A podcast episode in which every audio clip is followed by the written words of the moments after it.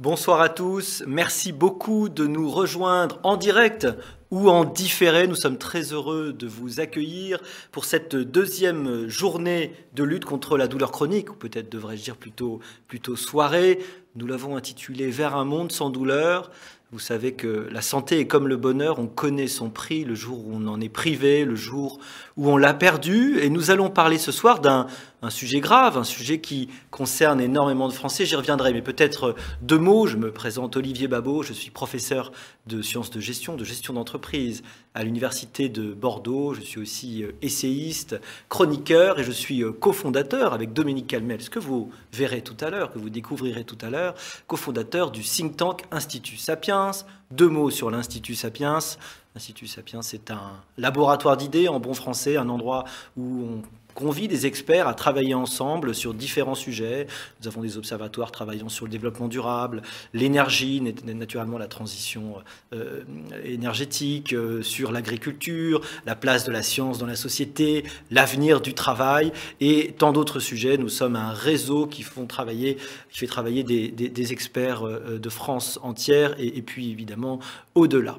Alors ce soir, nous allons parler de ce sujet absolument essentiel et je dois dire signaler et remercier euh, le soutien institutionnel, le partenariat que nous avons avec Abbott, Boston et Medtronic qui nous ont permis de tenir ce soir euh, ces nouvelles euh, journées pour parler d'un sujet qui concerne donc 12 millions de Français. Alors pour avoir une idée de 12 millions de Français, ben, un président de la République, s'il est élu avec 20% du corps électoral, euh, enfin des votants à un moment donné, il est à peu près élu, il est à peu près le premier choix de 10 millions de Français. Donc voilà, 12 millions de malades chroniques, ce sont 12 millions de personnes qui ont quand même un poids dans la population extrêmement important. Je crois que euh, c'est probablement comme pour euh, les malades du cancer. Nous connaissons tous euh, un malade chronique, probablement dans notre famille. Peut-être que, nous, en, nous en faisons partie.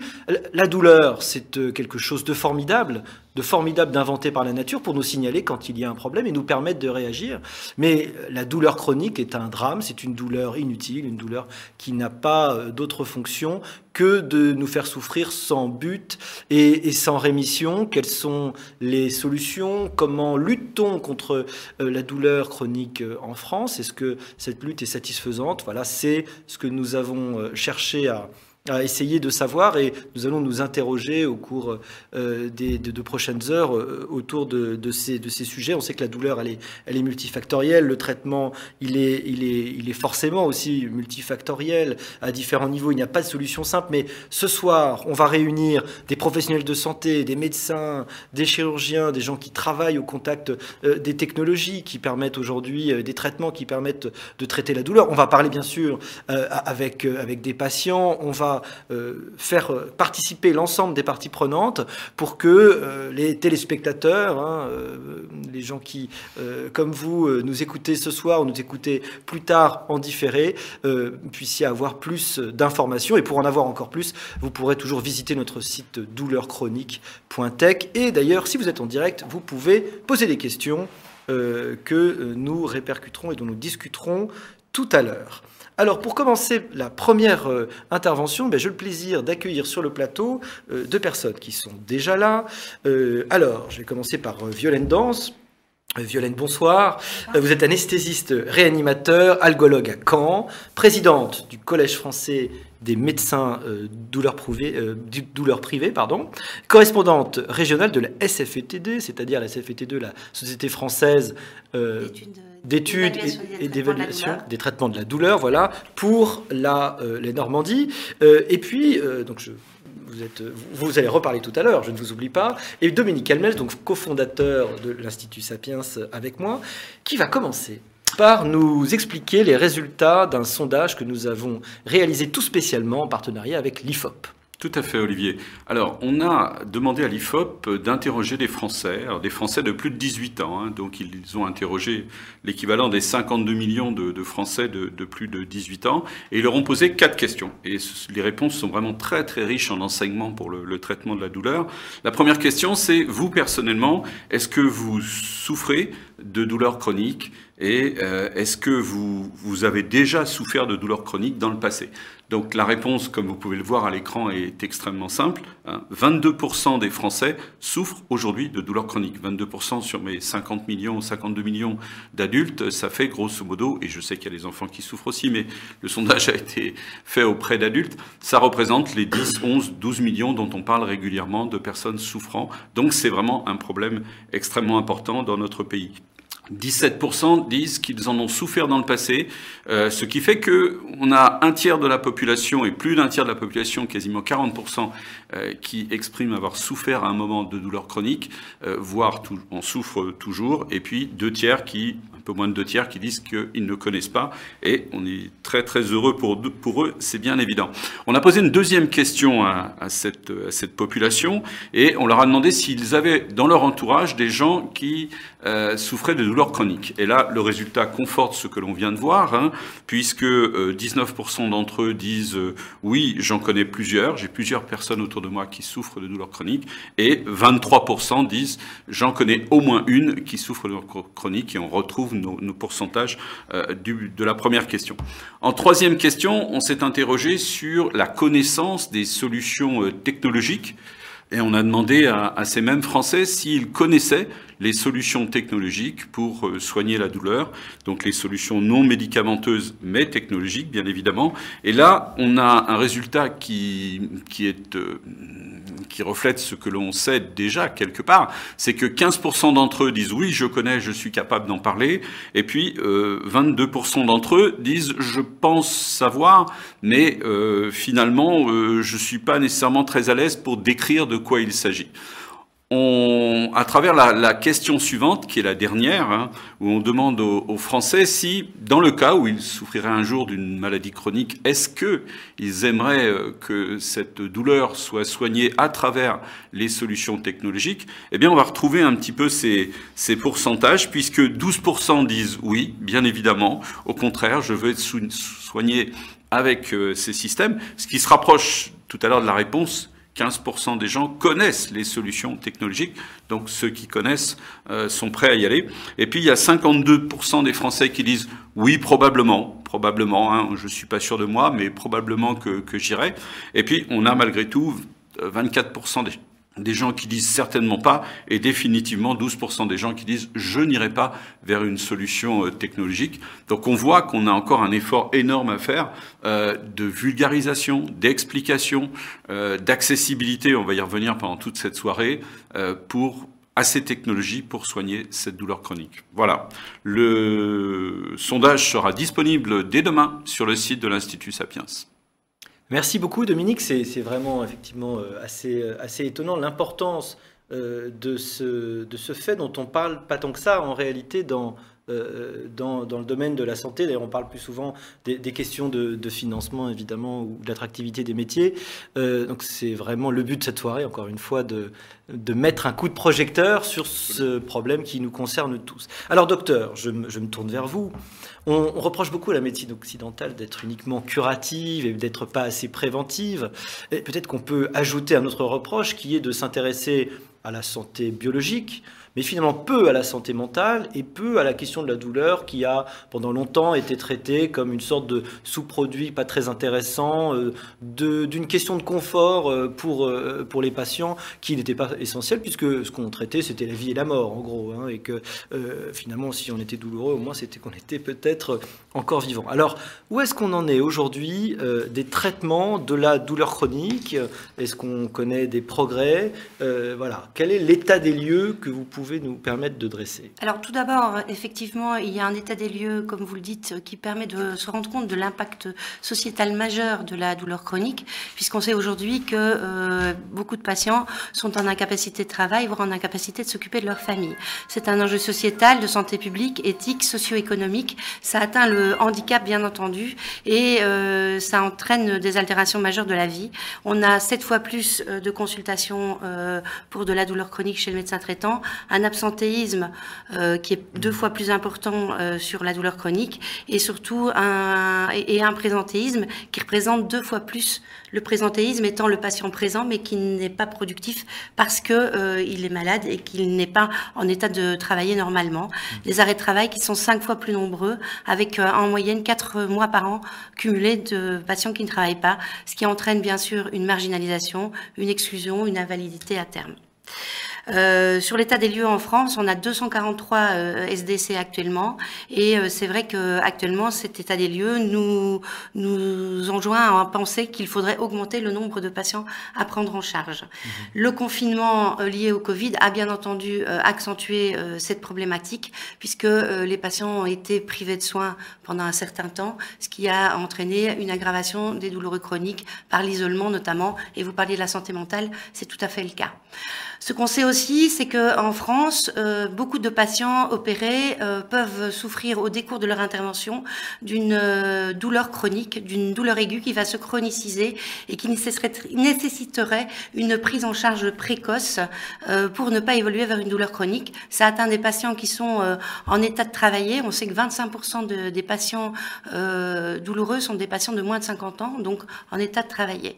ces délais de prise en charge, évidemment, qui sont de 3 à 18 mois selon les, régions, sont euh, liés à plusieurs facteurs. Le nombre de, de médecins qui sont euh, accessibles, et on sait qu'actuellement, avec les départs à la retraite, ça pose un véritable problème pour l'avenir. Donc, concernant les techniques, les, axes d'amélioration, il faut donc envisager un dépistage précoce, une prise en charge personnalisée des patients, une sensibilisation et une formation des médecins, des médecins généralistes, des médecins anesthésistes, chirurgiens, euh, des médecins euh, de médecine. Il faut informer, dialoguer et expliquer les recommandations de la SFETD qui peuvent parfois paraître obscures pour certains, mais qui ont vraiment, euh, qui trouvent vraiment leur source dans une médecine qui n'est pas forcément médicamenteuse. La mise en place de, de, consultations de dépistage précoce est, à mon sens, euh, une, euh, un des axes qui va permettre de diminuer euh, la durée de la chronicité de la douleur chez les mmh. patients. Donc amélioration du délai de consultation, amélioration de l'accessibilité en ayant suffisamment de médecins euh, pour pouvoir proposer des prises en charge de la douleur, tout public confondu, c'est-à-dire qu'on se rend compte qu'il y a une disparité assez importante entre les centres douleurs euh, privés et les centres douleurs publics. 88% de public, 12% de privés, alors qu'on sait que la chirurgie est majoritairement faite euh, dans les secteurs privés à 65%. Il est donc important de développer cet axe pour pouvoir prendre en charge les patients assez rapidement. Donc l'optimisation euh, de, l'offre de soins avec un nombre suffisant euh, de structures adaptées à la population euh, régionale et à sa typologie. Les pathologies du nord de la France ne sont pas forcément celles du sud de la France, par exemple, ou en fonction du, du, type de travail qui est effectué dans la région. Optimiser les parcours de soins avec une offre pluridisciplinaire, mais une offre aussi qui est accessible aux patients, puisque en douleur chronique aujourd'hui, on a énormément de reste à charge et c'est ce qui pose un problème. On va évoluer vers des techniques innovantes, non médicamenteuses, et la neuromodulation, elle en fait partie. La neuromodulation, euh, c'est une technique neurophysiologique, donc c'est la physiologie de la douleur. C'est une technique qui est non addictive, donc qui n'a pas de risque d'addiction comme l'ont les opioïdes, et on connaît la crise des opioïdes aux États-Unis. Et c'est une technique qui finalement est relativement accessible, puisque le TENS, que, beaucoup de patients connaissent, qui est ce, qui, ces petites électrodes qu'on met euh, sur les trajets est déjà une première prise en charge de neuromodulation. Euh, cette technique, elle est innovante, certes, mais elle est présente depuis maintenant euh, les années 70, donc elle est éprouvée, euh, mais elle est sous-utilisée en France puisque seulement 0,5% des patients douloureux chroniques neuropathiques y ont accès, puisque c'est une de ces indications. Elle permet une rééducation efficace, une réinsertion professionnelle rapide, puisque 30% des patients qui ont été implantés retrouvent leur place au travail. Le registre de la stimulation médulaire euh, sur les post-remboursements ont, montré cette efficacité. C'est une euh, technique qui reste malheureusement d'un accès difficile parce que peu de médecins, et finalement, ils sont formés, peu d'équipes, et euh, finalement, les délais de prise en charge pour ces techniques sont assez allongés. Dans les techniques de prise en charge de neuromodulation, il y a une technique qui s'appelle la RTMS, stimulation magnétique transcrânienne, qui est innovante certes, mais qui est déjà recommandée depuis 2018 par la SFETD et qui aujourd'hui souffre d'une grande problématique de non-remboursement, ce qui limite l'accès aux patients, puisque quand, un patient doit payer 150 euros la séance, ça paraît extrêmement compliqué et ce sont des machines extrêmement euh, chères euh, puisqu'il s'agit de, de, de, bras notamment et donc effectivement ça pose une vraie problématique. Alors comment finalement donner un parcours de soins adapté et performant, ben, il faut que l'offre de prise en charge de la douleur chronique permette l'accès à des techniques avancées pour les patients, et ce rapidement, avec un délai qui soit euh, diminué, un maillage territorial public-privé qui permette cet accès précoce et qualitatif et équitable. Il faut promouvoir une répartition euh, équitable des SDC public-privé avec des coopérations euh, interétablissements, et il faut proposer des conditions attractives et équitables pour que de jeunes médecins aient envie de s'intéresser à ces techniques et envie de les faire. Euh, je suis anesthésiste de formation, vous l'avez dit. Euh, je travaille avec des jeunes anesthésistes. Il est évident que pour eux, euh, faire 10 ou 15 cataractes sur une journée, c'est plus facile que de faire deux ou trois patients douloureux chroniques. C'est pas le même tarif, c'est moins chronophage et c'est beaucoup plus facile et moins à risque d'avoir des complications. Donc mmh. effectivement, ça c'est une des grosses problématiques. cette technique, elle permet d'évoluer vers des prises en charge non comme je l'ai dit, et elle, devrait être promue et soutenue et valorisée et reconnue et entraîner aussi euh, des formations beaucoup plus importantes de tous nos jeunes euh, confrères qui vont venir, parce qu'on a malheureusement une problématique de départ à la retraite. Merci beaucoup. Je, crois que vraiment votre, intervention est fondamentale parce que vous appuyez sur le fait que les conséquences euh, sont euh, pas seulement économiques, on le voit, des gens qui ne peuvent pas travailler, des gens qui travaillent mal, euh, évidemment avec derrière des problèmes de carrière qu'on imagine, mais, mais aussi vraiment social, familial. C'est-à-dire qu'on touche vraiment à ce qu'on appelle la qualité de vie, qui est toujours difficile à quantifier. Hein. Une qualité de vie, c'est quelque chose évidemment qui se quantifie beaucoup moins facilement qu'un salaire, mais qui pourtant est très très palpable quand vous le, quand vous le vivez. Donc on est vraiment au cœur d'un problème essentiel. Et, parmi toutes les conditions que, que vous nommez, hein, euh, précocité, personnalisation de, de, de l'intervention, je crois que la plus importante, elle me paraît la sensibilisation des médecins, parce qu'elle est première. Euh, vous n'allez pas faire de prise en charge précoce si votre professionnel de santé n'est pas le premier à vous dire, mais vous savez, euh, il y a des traitements qui existent, des traitements qui pas nécessairement médicamenteux. Donc, vous ne vous met pas, dire que même au-delà des rails sur lesquels vous pouvez être et qui sont plus ou moins bien suivi. Si on ne vous met pas sur le rail très tôt, vous pouvez perdre énormément de temps. Tout à fait, puisqu'on constate que cette, cette, consultation, avant finalement d'être euh, d'être à un centre antidouleur, voire pas. Mm. D'autre part, euh, ces patients euh, qui, je veux dire, comme vous dites, il y a, y a, le, le, le, cœur de famille. Moi, j'ai une jeune mère de famille qui, après son implantation, m'a remercié les larmes aux yeux en disant que ça faisait cinq ans qu'elle n'avait pas serré ses enfants dans ses bras. Mm. Et ça, c'est enfin, c'est quelque chose de, ça, se ça se retrouve pas dans les comptes de la Sécu, non, ça mais, se retrouve pas, non, tout à fait. C'est quand même son but. Mais c'est quand même, mais, mais l'idée, c'est que ces, ces patients-là soient réinsérés dans la vie euh, socio-professionnelle. Et si aussi on a un message à faire passer à, à nos médecins conseils, à nos médecins euh, du travail, parce que eux aussi, il faut les sensibiliser, c'est que des patients qui ont accès à ces techniques qui sont implantées, c'est pas des patients qui vont être mis en invalidité. Si on fait tout ça, si on se donne la peine de faire ça, si la société permet d'implanter de, euh, ces patients avec des dispositifs dispositif relativement onéreux, c'est justement pour qu'ils puissent revivre une vie normale, retrouver, retourner au travail. Alors peut-être pas s'ils font du bâtiment, mais avoir une reconversion professionnelle vers autre chose.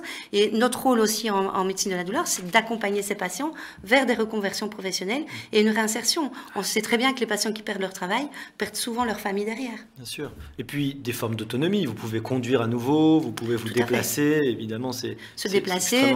L'idée, c'est vraiment que les patients qui sont implantés ou qui bénéficient de techniques non invasives comme la, comme la RTMS mhm. puissent retrouver une qualité de vie personnelle au travail, social, sortir, ne, fût-ce que ça, parce qu'il y a des patients qui ont euh, énormément de difficultés à se rendre à un spectacle et qui sont isolés. Mhm. Alors c'est incroyable, vous disiez que les technologies existent depuis les années 70. La première implantation d'une stimulation médulaire a eu lieu en 1970. C'est une technique qui n'est pas nouvelle. Les premiers stimulateurs, enfin moi, en ce qui me concerne, j'ai 53 ans et j'ai implanté mon premier stimulateur en 97. Et donc euh, cette technique, elle, était, elle, elle existait déjà. Elle a évolué, elle s'est miniaturisée Elle est devenue encore plus performante pour pouvoir avoir vraiment une adaptabilité aux patients. On a des aimants maintenant qui nous permettent de varier la stimulation en fonction de la position du patient. Et c'est vrai que ce sont des techniques extrêmement intéressantes. Mhm. Alors, il y a une question qu'on m'a posée en ligne, donc que je vous pose. Bonsoir. Est-ce que des douleurs neuropathiques peuvent augmenter de jour en jour quand le problème lié à ces douleurs est traité? Par exemple, le nerf lésé. Euh, est-ce que c'est possible? Que, que, le traitement augmente euh, les, les douleurs neuropathiques enfin, C'est très difficile de répondre à cette question qui est un peu généraliste. Je ne vais pas faire une consultation en direct. Oui, ça, hein, ça, me paraît un petit peu compliqué de, de, mm. de répondre à ça. Il y a peut-être mm. d'autres facteurs que, qui ne sont pas mentionnés ici. Mm-hmm. Euh, la douleur neuropathique, en principe, quand euh, on effectue une stimulation médulaire ou périphérique du nerf avec le TENS ou corticale pour enlever la mémorisation de la douleur, l'idée c'est vraiment d'empêcher de, la transmission de cette douleur. Maintenant, il y a des patients qui sont effectivement réfractaires et peut-être qui ont une aggravation, mais ça dépend des cas, ça dépend des. enfin, c'est très difficile de répondre à cette question généraliste. C'est piégeux. Et si, et si, je peux essayer de résumer euh, la technologie du point de vue de celui qui n'a pas fait une seule seconde de médecine, euh, enfin, d'études de médecine, c'est-à-dire mon cas, je fais beaucoup de choses, mais pas ça. Euh, l'idée, c'est d'arrêter le signal de la douleur. Alors, c'est ça l'idée. Ce que j'explique à mes patients quand on leur, on leur propose le TENS, pour commencer, puisque c'est souvent la porte d'entrée des patients qui ont des douleurs neuropathiques, on leur propose cette première technique qui est non invasive, qui leur permet aussi de se rendre compte qu'on peut avoir une technique non médicamenteuse et qui va les, les aider euh, en fait, quand anesthésiste, on frotte la main des patients à qui on va, on va mettre une, un cathéter. Vous l'avez probablement tous eu déjà. Et donc cette technique, le fait de frotter, on va saturer les récepteurs de la douleur au niveau de la moelle. Et donc euh, les récepteurs étant saturés, ils vont moins transmettre la douleur. Voilà. D'accord. Donc en fait, en pratique, c'est un petit peu ce qu'on explique aux patients et qui permet de leur faire comprendre comment ça fonctionne on, ferme la porte à la transmission de la douleur en donnant une autre stimulation. Voilà. Docteur, merci beaucoup d'être venu, d'avoir répondu à notre invitation. Merci à tous. Et tout de suite, on se retrouve juste après un jingle.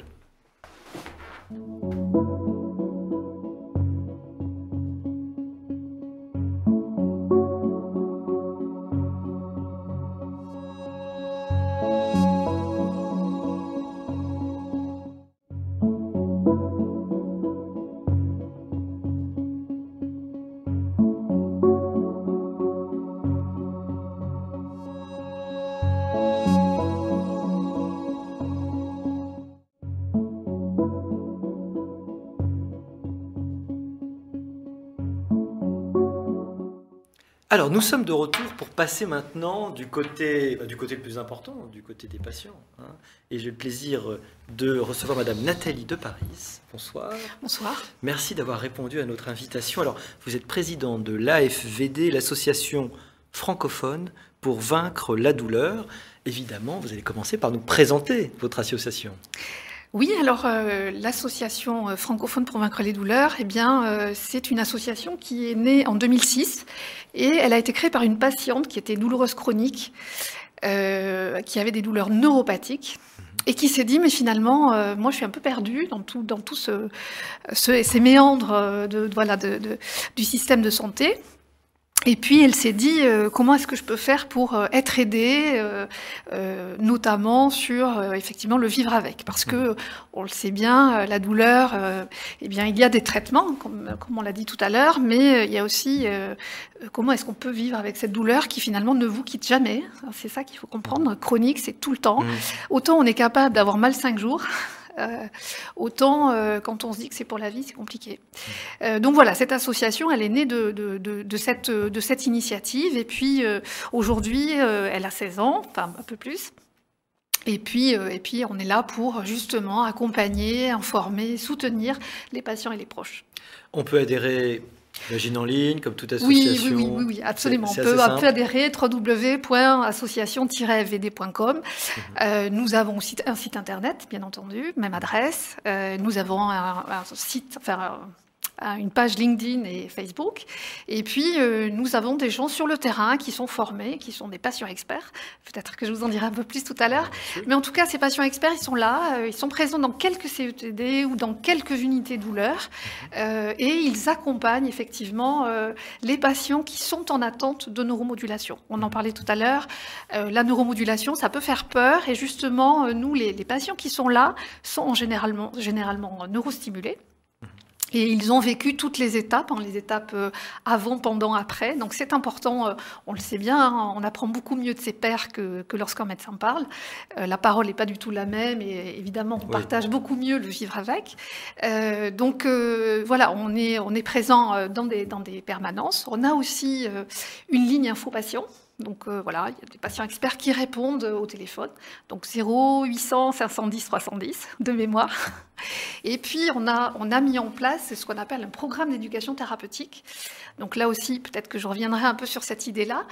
Euh, donc là aussi, c'est vraiment euh, l'idée, c'est de, faire des petits groupes de travail qui vont, ces groupes vont travailler ensemble sur leurs connaissances, leur savoir expérientiel, mhm. pour avancer, pour essayer d'échanger, pour essayer d'avoir des techniques, des infos aussi bien sûr. Donc il y a une équipe soignante qui est formée à l'éducation thérapeutique. Il y a un patient expert et il y a des apprenants, c'est-à-dire des douloureux chroniques, je dirais de tous horizons. Euh, pour préciser, euh, l'AVD, en fait, nos, adhérents et nos patients sont essentiellement des, personnes qui souffrent de douleurs neuropathiques, essentiellement, mhm. euh, avec, oui, des, beaucoup de gens qui sont neurostimulés. Alors justement, tout à l'heure, on a présenté euh, un sondage qu'on a réalisé avec, avec l'IFOP. Alors quelles sont vos, réactions à ce sondage? Est-ce que vous n'êtes pas étonné non, hein, non, du tout. Euh, non, non, non, du tout. Euh, vérifie ce que vous pensiez. Ah oui, oui, oui. et, puis c'est ce mm. qu'on dit depuis longtemps quand même, hein, mm. depuis 2017. Là, enfin, même avant, hein, il y a mm. eu le plan douleur et des livres blancs qui ont été écrits par le professeur Seri. oui, les chiffres sont effrayants. voilà. Effrayants, incroyable. Quand soi-même on n'est pas douloureux chronique, on est très étonné, on a l'impression tout d'un coup de découvrir que c'est quelque chose qui, est partout autour de soi. Qui est partout, et mm. puis euh, bon, mais la douleur, elle est, elle est invisible. Donc euh, vous êtes tout à fait, euh, peut-être que vous, vous êtes douloureux chronique, et puis. non, j'ai la chance de ne pas l'être, mais, justement, c'est ça qui est extraordinaire, c'est c'est qu'on ne le voit pas, c'est que la douleur est silencieuse. Alors, moi, je le suis, mais parce que j'ai une maladie rhumatismale, et mm-hmm. voilà, j'ai des séquelles de douleur chronique, mais effectivement, c'est invisible, donc voilà, et puis la douleur, c'est un peu comme la fatigue, on est tous fatigués, on est tous douloureux, donc c'est rarement pris au sérieux. Et puis ce qu'on entend très souvent de la part des médecins, c'est que finalement, c'est dans votre tête. Ah, ça, c'est vraiment une phrase que les patients entendent. Et nous un peu comme la dépression autrefois. C'était allez, reprends-toi. Oui, voilà, c'est ça. C'est ça, bouge-toi. Euh, hmm. Mais comment on fait quand on a des douleurs qui vous tiennent toute la journée, toute la nuit, que vous n'endormez plus, que vous vous isolez, parce que vos relations familiales, amicales, professionnelles, hmm. ça a été dit tout à l'heure, elles sont toutes dégradées, bien évidemment. Donc, euh, comment est-ce qu'on fait pour faire passer le, le message Je suis en détresse, aidez-moi euh, aujourd'hui, encore une fois, des traitements, il y en a. Euh, il y en a, certes, mais dans quel état ça nous met?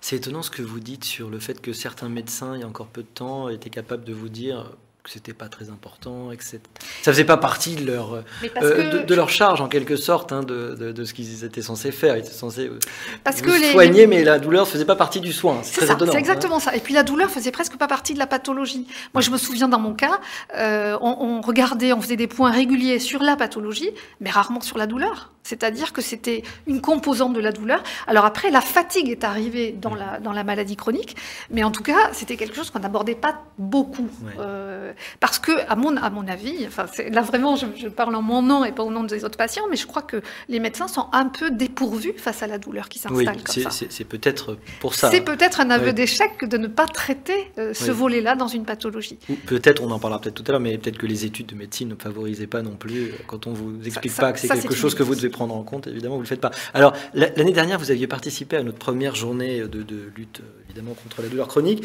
Est-ce que vous avez constaté des progrès euh, dans le traitement depuis un an. Qu'est-ce qui s'est passé depuis un an?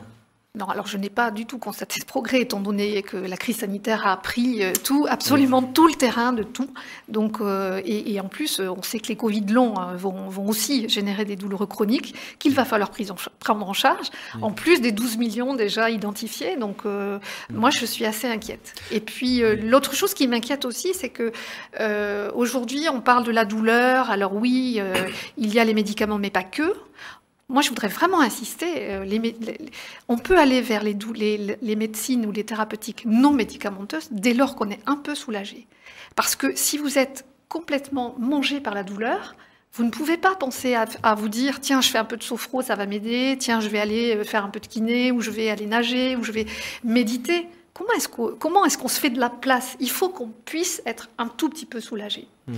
Et là est ma grande, euh, euh, mon grand regret, c'est qu'aujourd'hui, les médicaments qui vous soulagent, pour l'avoir expérimenté, ce sont des médicaments qui vous laissent sur votre sofa et que, enfin, vous ne pouvez rien faire. Hmm pas sur Internet, là, il y a une remarque qui revient souvent. Merci de, de comprendre que la douleur assèche toute votre vie. C'est vrai que quand on n'est pas douloureux, c'est très difficile de se rendre compte à quel point ça vous, ça vous bouffe en fait complètement. Oui, oui. Hein. Et puis j'ai envie de dire à tout le monde, si un jour vous pouvez essayer le codoliprane, vous en prenez juste trois et puis vous regardez ce que vous pouvez faire avec. Mmh. Euh, voilà, on, ne peut pas euh, évoluer avec des médicaments aujourd'hui qui vous aident dans la douleur. Mmh. Il faut trouver autre chose. Alors je, m'étonne encore, euh, alors je vais peut-être un peu violenter le corps médical, mais on a été vite sur cette histoire de vaccin quand même pour le, pour le Covid. Très vite.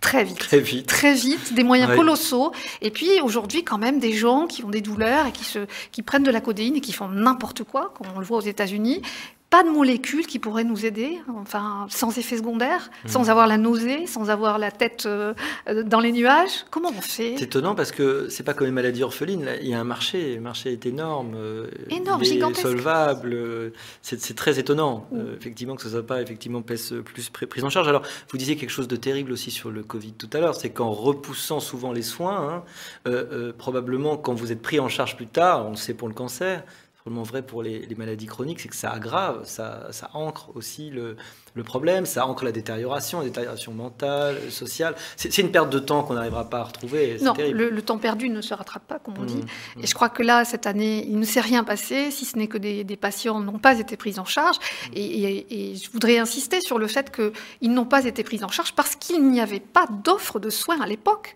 Euh, mars 2020, pour passer une radiographie ou pour avoir euh, un rendez-vous du prise de sang, c'était la croix et la bannière.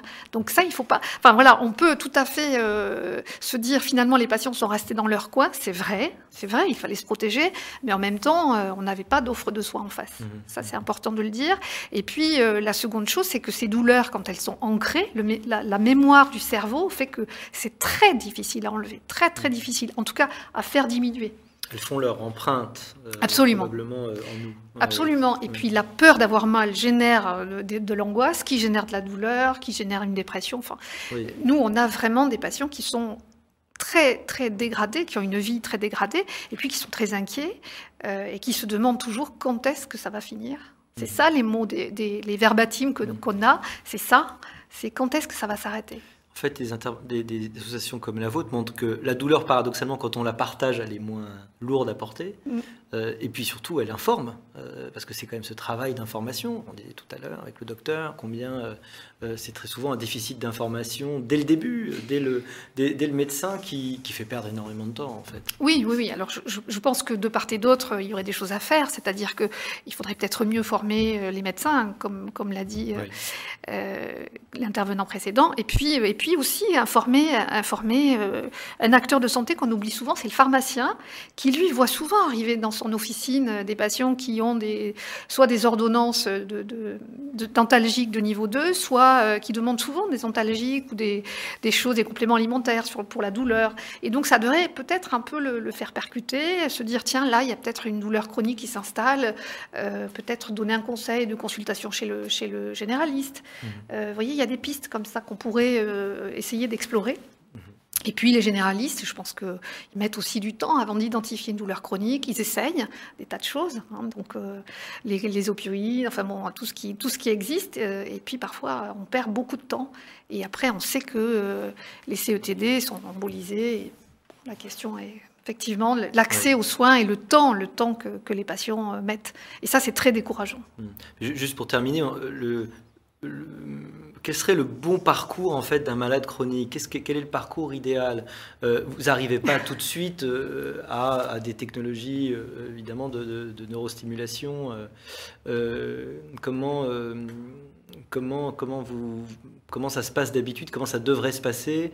Il y a beaucoup d'errements évidemment. On passe beaucoup par les solutions médicamenteuses puis les gens euh, essaient de vivre avec, si on peut appeler ça vivre, et puis avec une dégradation qui, est, voilà, qui fait que vous avez une sorte d'errance thérapeutique, non euh, J'imagine, c'est ça ah, oui, le, oui, problème aujourd'hui. Oui, oui, complètement, oui, oui, oui, parce que quand on, est, quand on est douloureux et qu'on est un tout petit peu, enfin quand on est très désespéré, on, essaye tout, y compris les... Alors je vais dire un mot que, que, qu'on utilise dans le sud-ouest, c'est les rebouteux, on va, on va consulter. On essaye tout, oui. Voilà, on essaye tout, et c'est légitime.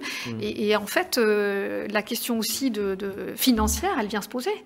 C'est-à-dire que quand vous êtes mal pris en charge et quand vous êtes dans une errance thérapeutique, vous essayez tout et n'importe quoi, du coup, euh, bah, c'est un coût financier aussi, mmh. en plus du coût psychologique, de se dire mais personne ne m'entend, personne ne me comprend.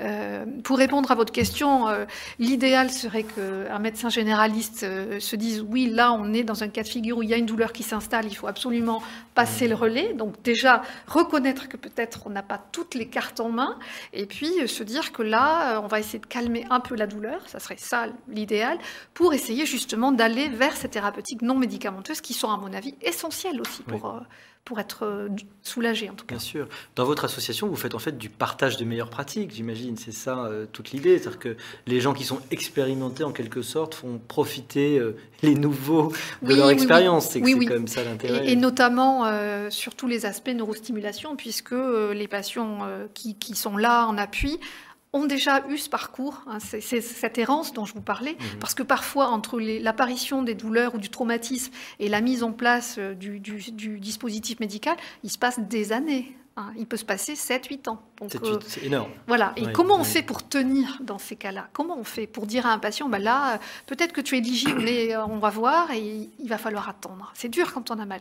Mhm. Donc euh, voilà. Mais le fait de partager euh, et puis de partager des astuces, hein, comment on fait, euh, comment est-ce que comment est-ce qu'on peut prendre un médicament plutôt qu'un autre qui soulagerait, voilà, c'est les bonnes pratiques, comme vous dites. Merci beaucoup, en tout cas, Nathalie de Paris, d'être venue nous parler de ce sujet essentiel. Et on va évidemment tout de suite enchaîner avec la question essentielle. On voit qu'il y a urgence. Et maintenant, qu'est-ce qu'on fait? Tout de suite après le jingle. Merci.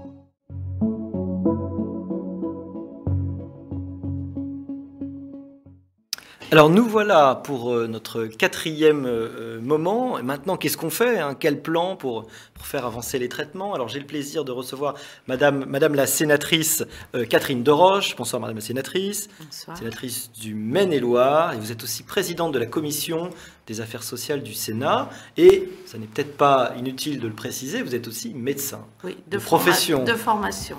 C'est ça qui est bien aussi. Pas je n'exerce plus ah, depuis très longtemps. On ne peut pas tout faire. Et, puis les journées, donc 24 heures, donc on ne peut mm. pas absolument tout faire. Alors on est absolument désolé de ne pas pouvoir recevoir ce soir Valéria Martinez, qui est présidente de la Société française d'études et traitement de la douleur. Et malheureusement, elle devait venir, mais elle a eu pour des, raisons familiales une, une impossibilité. Évidemment, on, l'excuse bien volontiers. Nous recevons aussi sur ce plateau le docteur euh, Marc Lévesque. Et Marc Lévesque, vous êtes neurochirurgien à Marseille, écrivain, je crois que vous sortez bientôt un livre aux éditions Bûcher Chastel, vous êtes euh, expert de l'Institut Sapiens, et on, vous suit euh, depuis un moment et vous allez euh, nous éclairer aussi ce soir. on aurait bien voulu avoir des représentants du ministère de la Santé, mais pas été très facile. Euh, peut-être que pour la troisième journée, on finira par, euh, par les avoir et avoir leur réaction. On sera absolument euh, ravis. Alors, il y, a, beaucoup de gens qui souffrent. On a vu que c'était un, problème réel, que les, connaissances sont, que les conséquences sont énormes. Il y a, urgence. pour chaque personne qui souffre un jour de plus inutilement, je trouve que c'est une urgence collective. Alors, qu'est-ce qu'on peut faire? Quelles sont les actions qu'on peut entreprendre? Qu'est-ce qu'on fait? Madame la sénatrice. Alors, c'est vrai que le, sujet de la douleur chronique, c'est euh, euh, c'est un véritable enjeu de santé publique et ça a longtemps été négligé.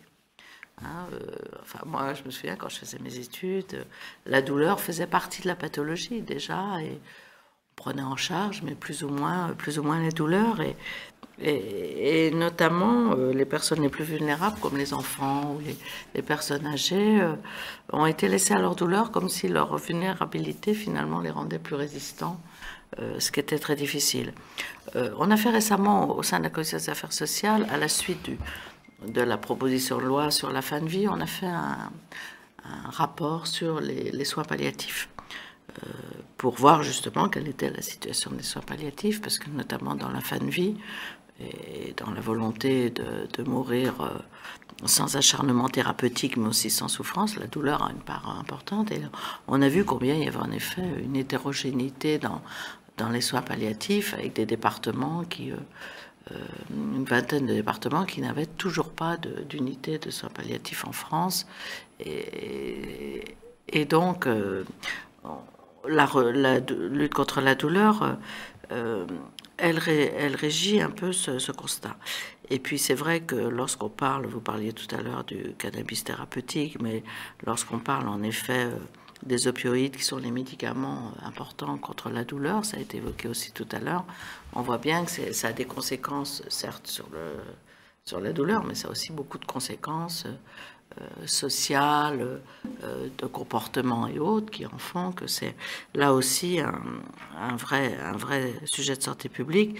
Et on voit bien, c'est vrai un peu lorsqu'on parle par exemple de, patients souffrant de, de cancer métastatique, euh, devenu passant par une forme de chronicité, mais de survie très très longue, on voit bien que là encore on est sur des personnes qui de ce fait se trouvent désocialisées, enfermées dans leur pathologie ou dans leur douleur, avec des conséquences importantes en matière de, perte de travail, de perte de vie sociale, de, perte de relations familiales et autres.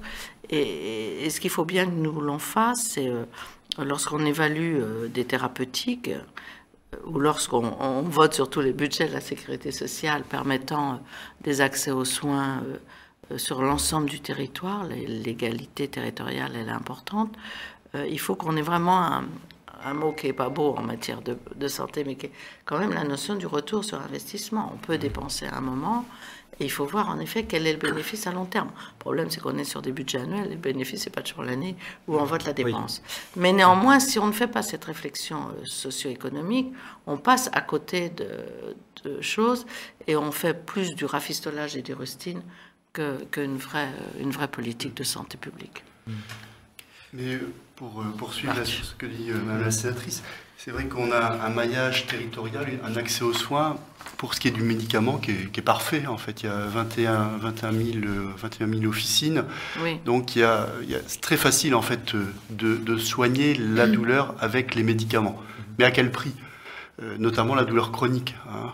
les effets des opioïdes, les effets des antiépileptiques, euh, qui vont faire que bon, on n'est plus en état de conduire sa, voiture, on n'a plus l'impression d'être soi-même, euh, on prend du poids, on a des baisses de libido, etc. Donc en fait, on a une qualité de vie qui est fortement altérée. peut-être des fois avec l'intensité de la douleur qui diminue, diminue un peu. Donc ça, ces médicaments, on a le réflexe, on a la culture des médicaments, ils sont assez vite prescrits, assez facilement prescrits, et même parfois même trop prescrits. Et puis à côté de ça, on a des techniques là, dont, on essaye un petit peu de mettre en lumière, de neuromodulation, de stimulation médulaire, de TENS, de RTMS, de stimulation périphérique, qui sont de plus en plus efficaces, qui ont une action de plus en plus focale, c'est-à-dire qui préservent en fait la cognition, les émotions de l'individu, mais euh, c'est un petit peu dans, comme ces techniques, elles sont finalement euh, très focales, elles sont centre-dépendants. Autant les molécules elles diffusent dans tout l'organisme de façon homogène et sur tout le territoire, autant ces techniques qui sont très focales, qui sont très précises et qui préservent les facultés de l'individu, on les retrouve dans quelques centres. Alors, en plus, ces centres, ces CETD là dont on parle, ces centres de la douleur, bah, ils sont saturé.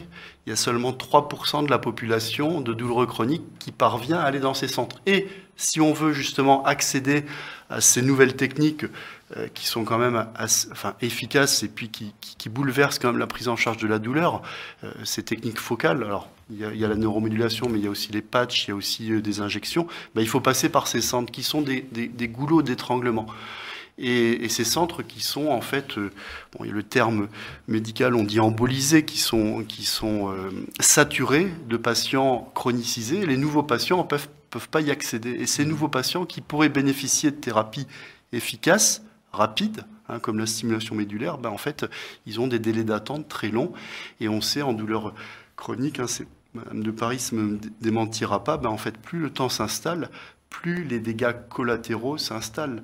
Euh, on perd le travail, le conjoint se lasse ou se casse. Il mmh. euh, y a toute la vie euh, affective, la vie professionnelle qui est, affectée par, par la, douleur, la douleur chronique. Donc plus on a, on, a, on agito avec des techniques efficaces et, focales, plus on a de chances de préserver un petit peu la, la vie, préserver l'individu, son travail. Et, c'est un peu ça notre, notre combat. J'ai envie de m'arrêter une minute sur cette question des centres de traitement et de leur embolie. Euh, je me tourne euh, vers vous, Madame de Paris. Est-ce que vous avez une expérience de visite euh, d'utilisation des centres de traitement de la douleur Personnellement, non. Je n'ai pas, je n'ai pas euh, je n'ai pas eu au cours de mon parcours à, solliciter un centre euh, CETD, euh, mais les patients qui nous contactent, beaucoup, et beaucoup disent qu'ils ont mis du temps. Et lorsqu'ils ont voulu justement contourner l'embolisation de ces fameux CETD, hein, parce que le temps est, généralement extrêmement long, eh bien, économiquement, ça a un coût. Ça veut dire que si vous décidez effectivement d'aller voir une psychologue, aujourd'hui, les choses ont un peu changé, mais c'était à votre charge.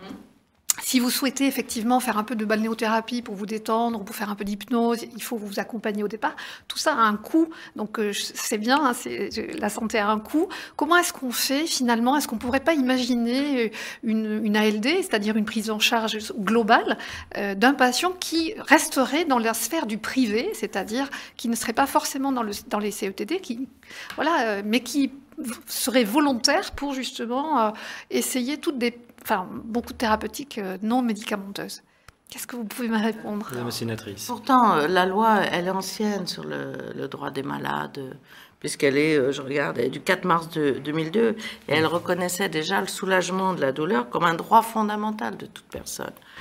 Et puis, dans la loi de santé publique de 2004, il y a un article qui dispose toute personne a le droit de recevoir des soins à visant soulager sa douleur celle-ci doit être en toutes circonstances prévenue, évaluée, prise en compte. Donc 2004, ça fait maintenant bientôt, bientôt 20 ans hein, presque euh, qu'il y a ça. Alors il y a des plans qui ont été mis en œuvre, hein, euh, ils ont été évalués, mais euh, la Haute Autorité de Santé en novembre 2019 a fait des recommandations sur le parcours de soins d'un patient douloureux chronique. C'était une saisine de la Direction générale de l'offre de soins. Et, les, les, chiffres donnés à l'époque par la Haute Autorité de Santé euh, sont les mêmes que ceux qui ont été donnés par le sondage, c'est-à-dire 12 millions de personnes souffrant de euh, patients chroniques, 70 ne reçoivent pas de traitement, 70% hein. ne reçoivent pas de traitement, voyez, et moins de 3% bénéficient d'une prise en charge dans une structure douleur, euh, douleur chronique. donc on voit bien qu'il y a une vraie inégalité de l'accès aux soins, et pourtant il y a un financement qui est très majoritairement public de la dépense de santé. Moi, je pense que par rapport à ce que vous dites, j'entends ce que vous dites en effet d'une forme d'ALD qui pourrait faire que tout patient douloureux chronique bénéficie de, soins, de soins de support, si on peut dire. Qui mais, mais néanmoins, et par rapport à ce que vous avez dit, il y a quand même besoin d'une répartition sur le territoire de ces centres qui, qui traitent vraiment la douleur par euh, d'autres moyens qu'une prise en charge médicamenteuse assez lourde.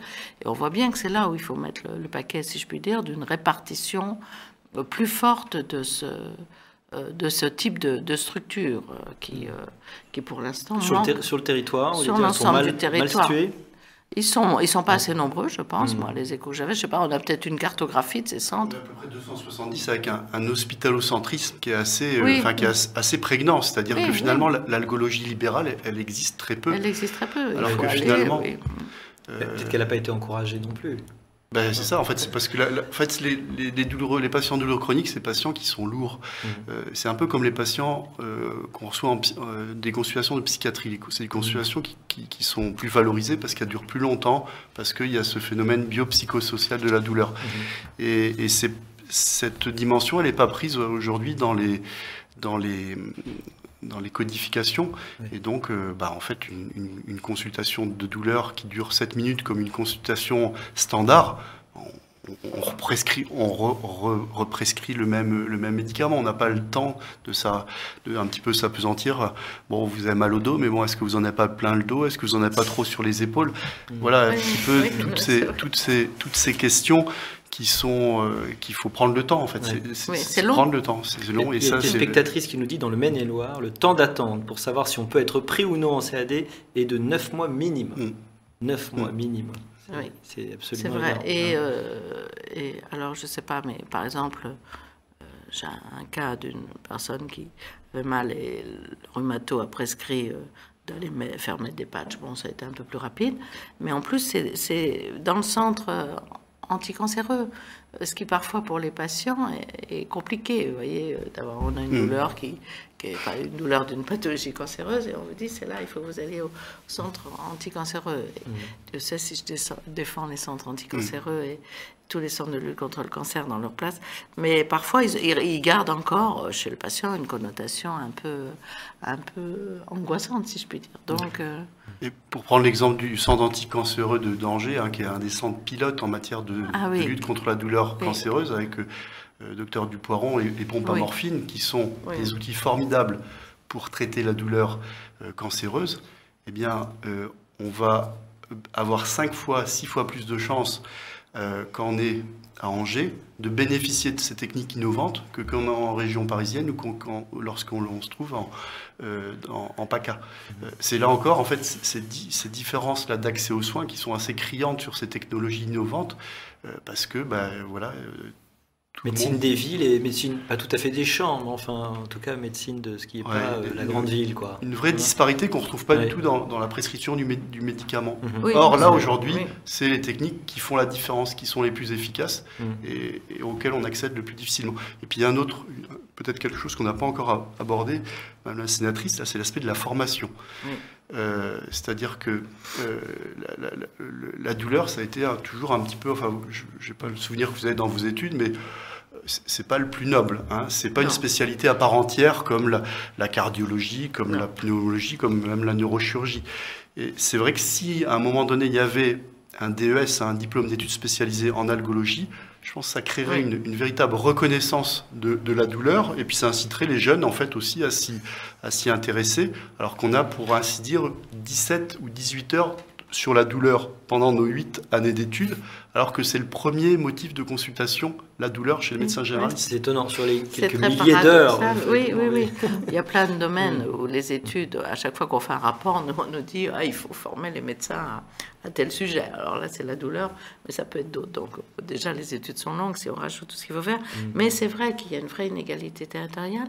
Et je pense qu'il faut aussi que travailler justement avec les tutelles, le ministère ou autre, et, l'assurance maladie lorsqu'il faut la prise en charge, pour justement bien, euh, bien cadrer ce qui, ce qui peut être pris en charge, ce qui, ce qui doit faire partie d'une euh, d'une prise en compte de, la douleur, et, justement de, de ne pas laisser cela à des, ah, parce que c'est facile de dire on va rembourser les médicaments, euh, c'est assez simple, mais il faut aussi côté des actes qui soient différents d'un parcours.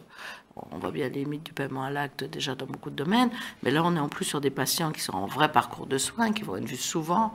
C'est pas la douleur aiguë euh, qui va venir et vous ne reverrez pas le patient pendant deux ans s'il est en bonne santé et s'il est assez jeune. Là on est vraiment sur un patient qui est au cœur du dispositif et il faut trouver en effet des modes de prise en charge à la fois par l'assurance maladie, mhm. mais c'est une volonté politique. Hein. Mhm. Un, patient remarque que l'accès aux soins est très compliqué et facile du tout, et que euh, l'accès aux médicaments, il est trop facile et peut-être euh, trop facilement prescrit, voire represcrit pendant, pendant des années. On a l'impression qu'on a quasiment un problème organisationnel, c'est qu'on a trop, un, trop beau réseau euh, sur le médicament et que du coup ça facilite évidemment ces, réponses-là. C'est plus hein facile aujourd'hui, c'est ça, c'est paradoxal de prescrire de, la morphine. Et Dieu sait si la morphine, il y en a besoin dans la douleur cancéreuse, là, qu'on soit bien d'accord. Mais la, morphine dans la douleur chronique non cancéreuse, c'est-à-dire dans, dans, les rhumatismes, dans les douleurs neuropathiques, on sait que ça va être dévastateur à long terme. Mmh. Ça va amplifier la douleur et ça va créer des phénomènes d'addiction. Et, l'exemple des États-Unis là est, totalement effroyable. Mm. Hein, et on a vu que ça, a participé même à la, pharmacopée du vide existentiel, mm. parce que tous les, les, les, les, patients les, un petit peu désociabilisés, les, les, gueules cassées de la mondialisation ont été mis sous, sous morphine, avec 80 000 décès par mort sur ordonnance aux États-Unis l'an passé. Donc c'est vrai que la prescription de morphine, aujourd'hui, elle est très facile. Et inversement, la prescription de quelque chose qui présente aucun risque, la TENS, hein, ces patchs dont, on parlait pour brouiller la douleur, qui est accessible que dans les centres de la douleur ou, par certains médecins, en fait, elle reste très confidentielle, au point qu'il y a seulement 5% des patients qui, qui en bénéficient. Mmh. Alors qu'il n'y a aucun risque on peut, c'est pas ça qui va vous, empêcher de conduire, c'est pas ça qui va vous empêcher de travailler. Alors que si vous êtes sous morphinique, sous antiépileptique, ça compromet la conduite et donc votre vie, votre vie, votre vie professionnelle. Mmh. Donc là, effectivement, le problème des thérapies innovantes, en fait, elles sont, elles sont, elles sont en avance, donc le remboursement ne suit pas. Mmh. Vous avez aujourd'hui la stimulation magnétique transcrânienne, qui est une thérapie efficace, pour laquelle il n'y a pas de remboursement, il n'y a pas d'acte. Donc comme il n'y a pas d'acte, il n'y a pas non plus de remboursement par la, par la mutuelle. Mmh. Donc comme il n'y a pas de remboursement, bah, les, les, hôpitaux, les cliniques tardent à s'équiper, alors que pour le coup, c'est une technique non médicamenteuse qui, euh, qui prenons également le, sport sur ordonnance. Mmh. Euh, il n'y a que des effets désirables, hein, si on veut jouer sur les mots. Là, là encore, il y a très difficile de se faire prescrire du sport, de l'activité physique adaptée sur, ordonnance. On, parlait d'un problème organisationnel, mais c'est quasiment un problème comptable, parce que j'avais vu le cas dans les hôpitaux aussi, où euh, acheter une machine pour aider euh, le chirurgien, c'est un CAPEX, hein, capital mm. expenditure, c'est une dépense que vous faites à un moment donné, et puis un lit d'hôpital, c'est un OPEX, hein, operational expenditure, et bah, c'est deux, catégories comptables complètement différentes, et donc vous pouvez parfaitement dépenser dans une, mais attention, c'est pas fongible du tout, alors vous pouvez pas... Euh, changer l'un par l'autre. Et donc, ça, évidemment, ça, ça ralentit euh, la capacité à la modernisation. C'est le problème des postes de dépenses parce que les, les, médicaments, bon, c'est des budgets colossaux, euh, mais qui sont étalés. Et puis, vous prescrivez un antibiotique. Qui sont prévus d'année en année. Et puis, Un opioïde, est-ce que c'est dans la douleur aiguë Est-ce que c'est dans la douleur cancéreuse Est-ce que c'est dans la douleur chronique On ne le sait pas. Mhm. Tandis qu'un neurostimulateur, bon, ça coûte 10, 15 000 euros, mais au bout de deux ans, il est remboursé par toutes les économies qu'il va générer en termes de reprise du travail, en termes de qualité de vie, en termes de, diminution de la fréquentation du médecin, de la diminution des médicaments. Mais c'est un coût immédiat qui rend la, sécurité sociale beaucoup plus euh, rétive mhm. euh, que les médicaments qui, dont, le, dont les dépenses sont assez indolores finalement. On a plein de questions en ligne sur le CBD, on en parlera tout à l'heure. Hein. on en profitera à la dernière table ronde. Oui. Moi, ce que je voulais ajouter par rapport à ce que vous dites, Marc, c'est que les patients ne sont pas tous très très au courant de, ces dispositifs qui existent. Il y, a, un problème de, de mésinformation, de non-information euh, mm. des patients qui pourraient euh, eux aussi être, enfin voilà, être force de proposition dans la prise en charge de leur douleur. Et nous, association de patients, c'est là où on a une vraie valeur ajoutée, c'est-à-dire de faire connaître ces dispositifs. Mais effectivement, c'est quand même étonnant. On est à l'ère d'Octissimo. On dit qu'aujourd'hui le grand problème, c'est que les patients arrivent, ils ont déjà fait 10 diagnostics et qu'ils ont déjà vu. Mais... Euh, il, y a une errance, diagnostique dans la douleur. Enfin, vous connaissez ça beaucoup mieux que moi, mais souvent ces gens qui qui traînent des mois, des, années, voire euh, quand on est sur des, pathologies comme la fibromyalgie ou même le Covid long en ce moment qui est un peu euh, l'actualité, on voit ces gens qui... Il y a une errance diagnostique euh, importante et, je pense qu'il y a aussi, en effet, il faut diffuser l'information auprès des professionnels de santé. Ça, c'est le rôle de la HAS sur les bonnes pratiques, si je puis dire. Euh, quand on voit des professionnels de santé qui parfois, alors que ce sont eux qui souvent en première intention voient le patient, leur médecin généraliste, déjà la difficulté de l'accès au généraliste maintenant, ça c'est un autre sujet, mais euh, c'est eux qui voient le premier patient qui a mal. Et ils ne sont pas toujours, en effet, au fait de ce qui existe sur leur, euh, sur leur territoire pour accéder à, pour rendre service à ces patients. Donc ils envoient à tel spécialiste qui lui-même va faire des tas de, des tas de choses. Euh, on a un exemple ce matin où on disait, mais pourquoi les. C'était sur la. Ça n'a pas de rapport, mais c'était sur la troisième. Le rappel du, pour le Covid, la vaccination du Covid, où on nous disait, mais en fait, les médecins généralistes continuent à faire des dosages d'anticorps et, euh, et on sait de sérologie, en fait. Euh, ça nous a été dit la semaine dernière et ce matin, le professeur Delfossé nous disait, ça n'a aucun rapport, quoi. Et, c'est les patients qui disent Ah non, vous avez un bon dosage d'anticorps, ne faites pas votre appel. Et, mais ça, c'est une mauvaise information du praticien.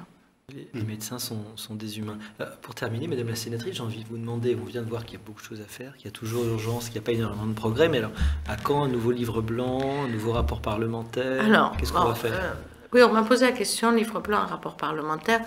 Je veux dire, le diagnostic, enfin, le diagnostic, si, le hmm. terme est adapté, on, sait quand même. Ce qui, hmm. Maintenant, c'est plus de l'action. Il faut agir. Alors un plan d'action. Un plan d'action plus qu'un nouveau rapport parlementaire. On peut en faire un, mais on va dire ça, on va dire les chiffres, on va dire, mm. ah, il n'y a pas assez, il n'y a pas assez. Maintenant, c'est comment on agit, comment on répond au constat, au constat qu'on a fait. Je pense qu'il y a, il y a un axe qui est celui de la recherche. Il faut continuer en effet à favoriser la recherche euh, sur, sur tout ce qui est euh, traitement de la douleur. Il y a l'organisation des soins, on en a parlé, avec en effet une diffusion plus large sur le territoire. Alors, est-ce que ce sont des centres hospitaliers? Est-ce qu'on peut associer le, euh, le, centre de la douleur à la médecine de ville, dans la, pratique euh, libérale aussi, de ce qu'est, euh, que tout soit pas justement hospitalo-centré quand on connaît en plus la crise la crise des hôpitaux actuels. Euh, donc il y a ça, il y a, je pense, euh, la recherche, l'organisation des soins, et puis la meilleure diffusion peut-être aussi, la meilleure information, et du grand public.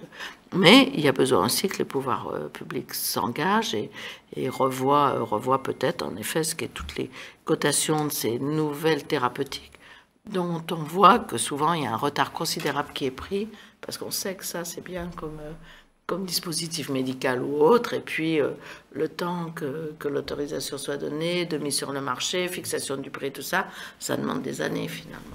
Pourtant, on a vu qu'avec le Covid, on savait de temps en temps faire. Oui, ça progresse un peu, mais, mais il y a encore des points où on a vu qu'il y a des codages. Moi, j'avais, je me souviens quelque chose, c'était sur, sur un traitement au niveau d'un cancer de prostate, mais euh, il y avait là. Euh, euh, tel, le fait d'implanter l'appareil, c'était tel acte, le fait de le dispositif lui-même, c'était tel autre acte. Et en fait, les, trois étaient, étaient disjoints. Donc c'était très long pour avoir les autorisations parce que les trois actes différaient, mm. c'était la même chose, mais ils ne rentraient pas dans la bonne case. Et eh oui. il, faut, il faut décloisonner un peu. Merci beaucoup, Madame la Sénatrice. Nous allons euh, enchaîner avec euh, la présentation, la vidéo d'une patiente qui a gentiment accepté de partager son expérience. Euh, c'est Madame Camaille. Ça va nous permettre aussi de changer de plateau.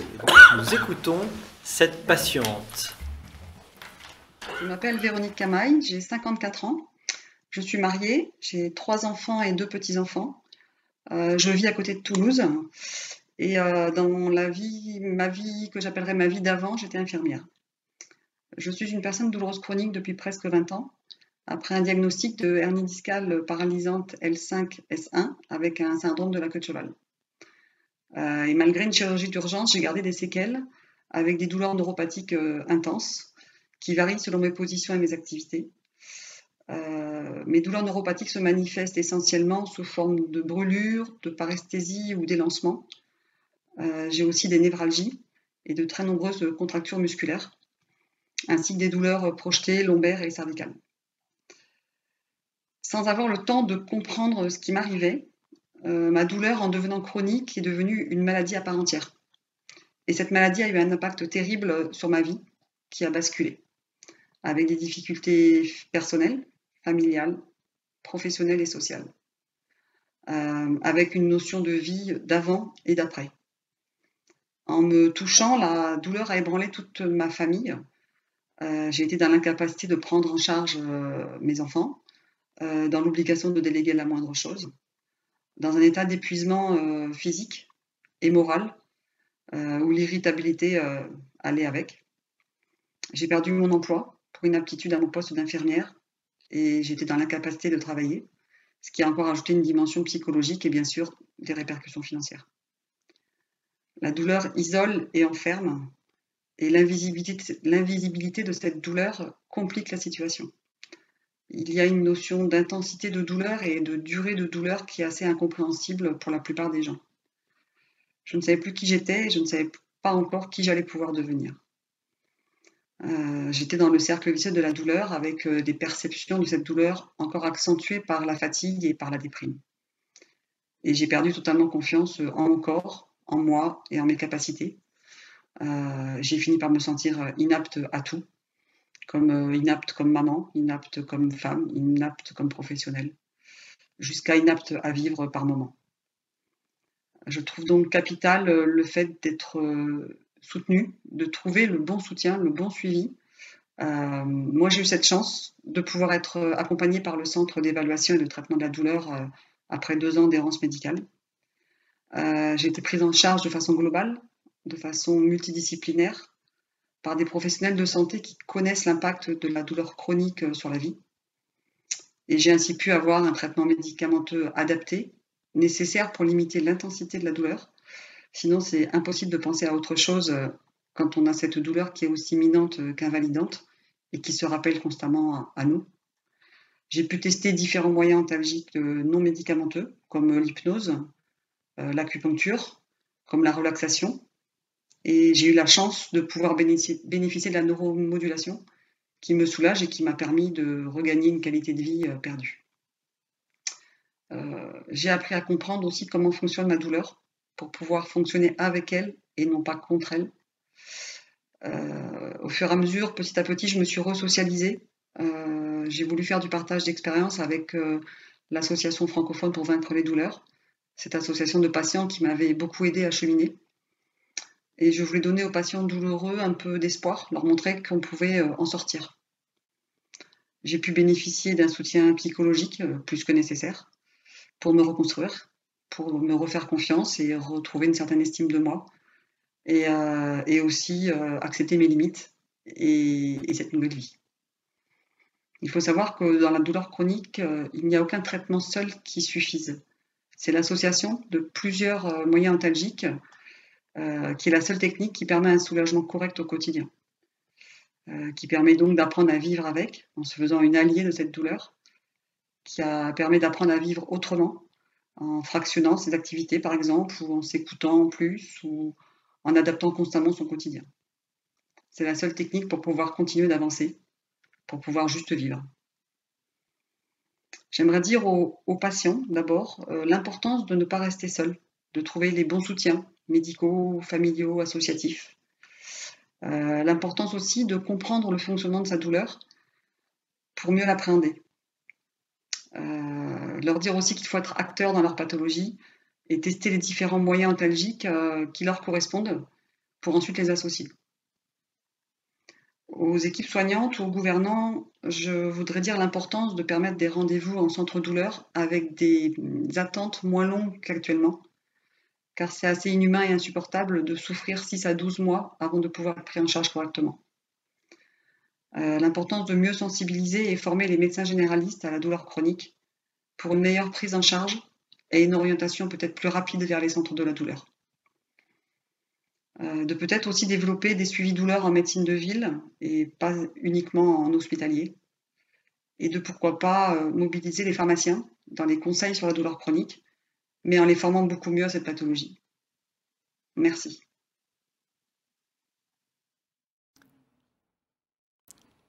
Nous remercions Madame Véronique Camaille de son, témoignage édifiant, hein, euh, vraiment extrêmement intéressant. Alors pour cette euh, dernière table ronde, avant le moment où nous, répondrons un peu plus aux questions du chat, il y a beaucoup de questions euh, en ligne très intéressantes. J'ai le plaisir alors de recevoir à nouveau Marc Lévesque, qui s'est juste déplacé, il s'est mis de l'autre côté, et le professeur Denis Fontaine. Bonsoir professeur, vous êtes neurochirurgien, professeur au CHU de Nice, Université Côte d'Azur. Vous êtes président de la Société française de neuromodulation et directeur de la Fédération hospitalo-universitaire Innov Pain. donc vous aussi, vous dormez très peu, tous les gens qui viennent autour de cette table. Euh, alors, euh, j'ai appris récemment que euh, l'utilisation des propriétés électriques des poissons en, pour euh, arrêter la douleur ou en traitement médical, euh, daté de l'Antiquité, et qu'on avait eu déjà cette, cette idée-là, où on avait remarqué que les poissons électriques dans l'Antiquité pouvaient servir, et donc ça fait en fait extrêmement longtemps, on disait toujours les années 70 hein, tout à l'heure, et en fait cette technologie, on avait fait cette remarque médicale depuis très longtemps, peut-être qu'aujourd'hui on a justement, on a juste les moyens de l'utiliser de façon beaucoup plus ciblée, systématique, efficace, Marc Lévesque. Voilà, bah, la douleur c'est un phénomène électrochimique. Alors, chimique, on le sait tous, puisqu'on est habitué à l'antalgie chimique, au paracétamol, au morphinique, aux antipeptiques, mais c'est aussi un phénomène électrique.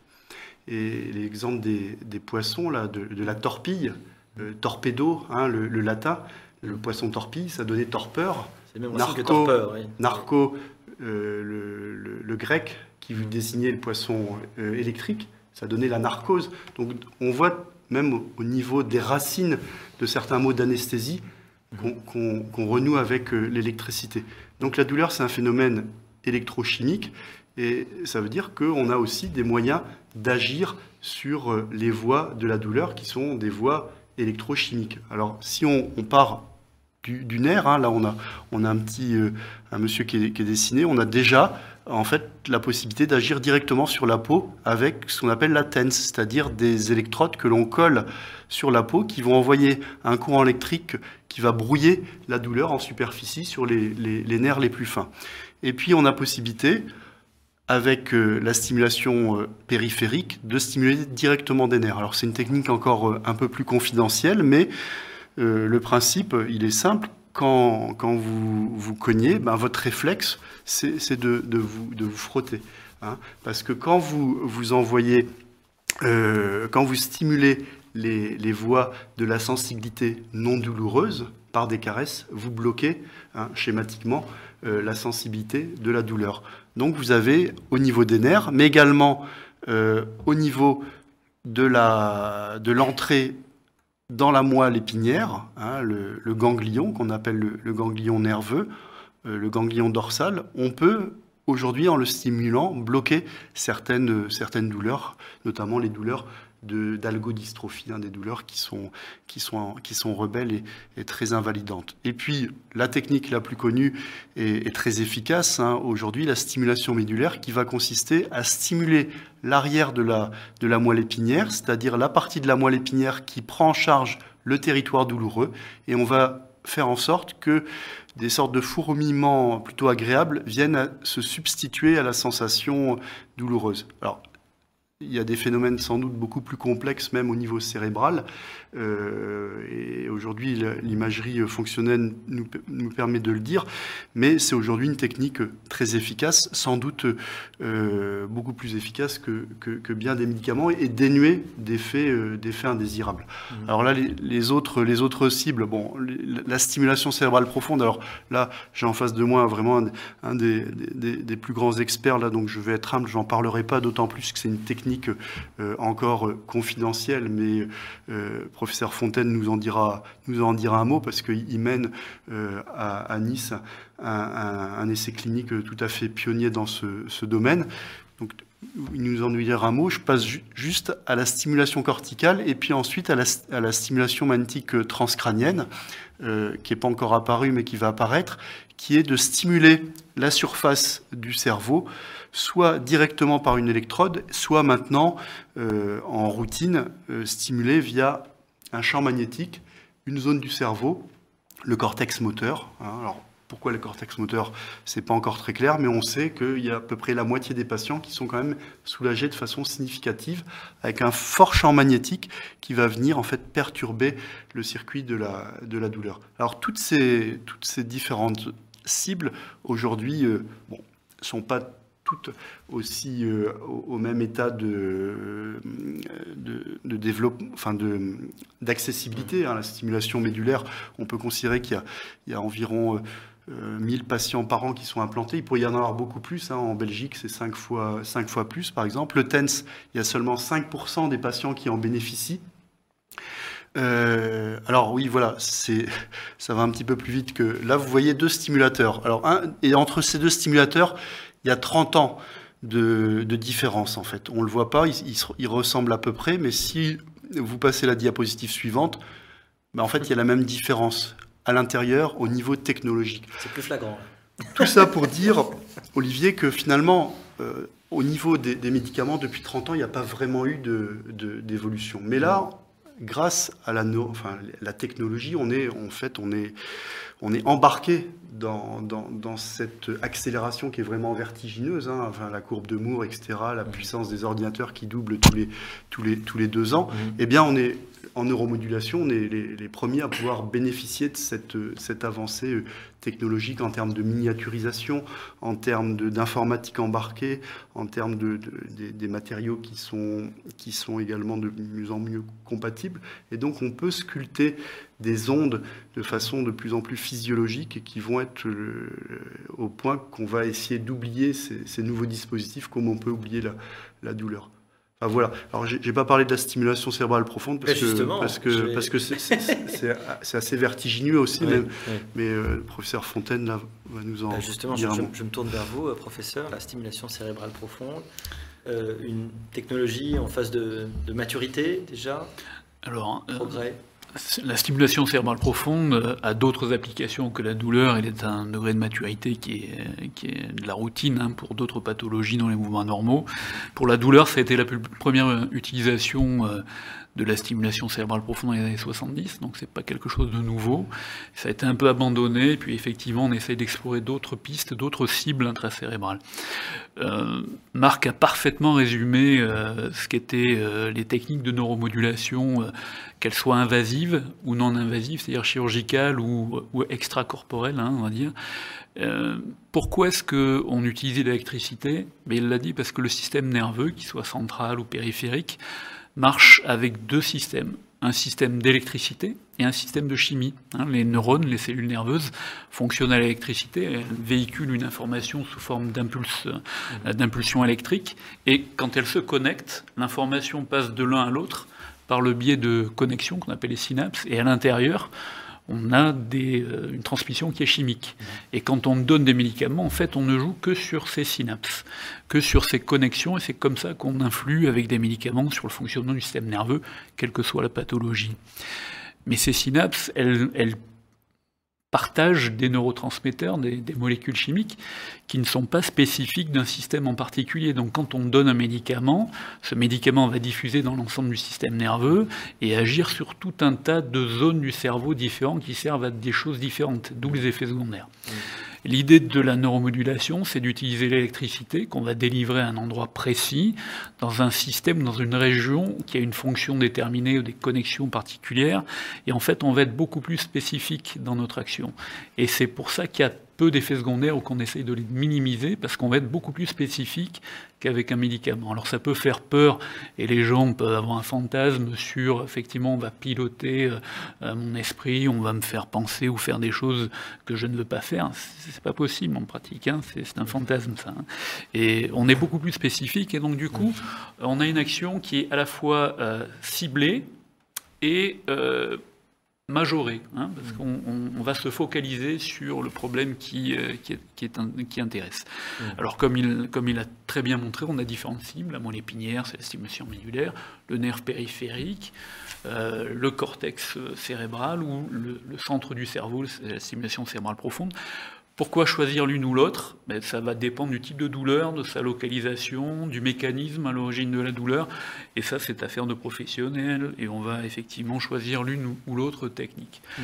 La stimulation cérébrale profonde, euh, pour revenir à votre question, euh, pendant très longtemps, on a, on a, ciblé avec des électrodes à l'intérieur du cerveau, de manière très précise, les centres qui étaient impliqués dans la sensibilité et donc euh, qui étaient des relais sur l'information douloureuse ça marche plus ou moins. Euh, on a ciblé également euh, des régions qui participaient à l'inhibition de la douleur, des mécanismes physiologiques, notamment par des opioïdes endogènes, c'est-à-dire des opioïdes sécrétés par notre propre organisme. Et euh, on pouvait mettre des, des, électrodes dans ces régions-là pour augmenter la sécrétion interne d'opioïdes et lutter comme ça sur la, sur la douleur, ça marche. Mais aujourd'hui, avec euh, les opioïdes qu'on utilise, euh, Peros ou euh, par d'autres voies, on a le même effet, c'est moins, moins lourd et, moins dangereux à utiliser. Et la dernière étape, c'est ce qu'a cité Marc, c'est d'essayer de mettre des électrodes dans des régions du cerveau qui gèrent plus l'aspect souffrance que l'aspect douleur. Parce que on a bien vu dans tous les témoignages que vous avez montré que ce qui gêne surtout les patients, c'était pas tellement la douleur elle-même, mais toutes les conséquences qu'elle pouvait avoir dans la vie quotidienne, dans le, quotidien lui-même, euh, et en termes de souffrance, et puis d'incapacité, c'est tout ce que la douleur empêche de faire, tout ce que la, douleur euh, va modifier dans, notre euh, vie quotidienne, et notamment la souffrance. Donc l'idée, c'est de cibler des régions alors je vais le citer, c'est un terme technique qui s'appelle le cingulum, c'est une région du cerveau qui est sur la face interne des hémisphères, et qui est impliquée plus dans le phénomène de souffrance que dans le phénomène de gestion de la douleur elle-même. Mmh. Donc l'idée, c'est d'essayer de, diminuer la souffrance. Alors effectivement, il y a, une étude pilote euh, qui est aujourd'hui en cours entre euh, notre centre à Nice et le centre de Marseille, où on essaye de, traiter les patients comme ça. Donc l'étude est, en cours, on devrait euh, dépouiller les résultats dans le courant de l'année prochaine, et les premiers résultats sont assez encourageants. Mmh. L'autre monopoliser la parole, mais l'autre aspect important aussi qu'il faut, qu'il faut souligner dans ces techniques, c'est que tous les patients ne répondent pas à ces techniques, hein. un peu comme les médicaments. Hein.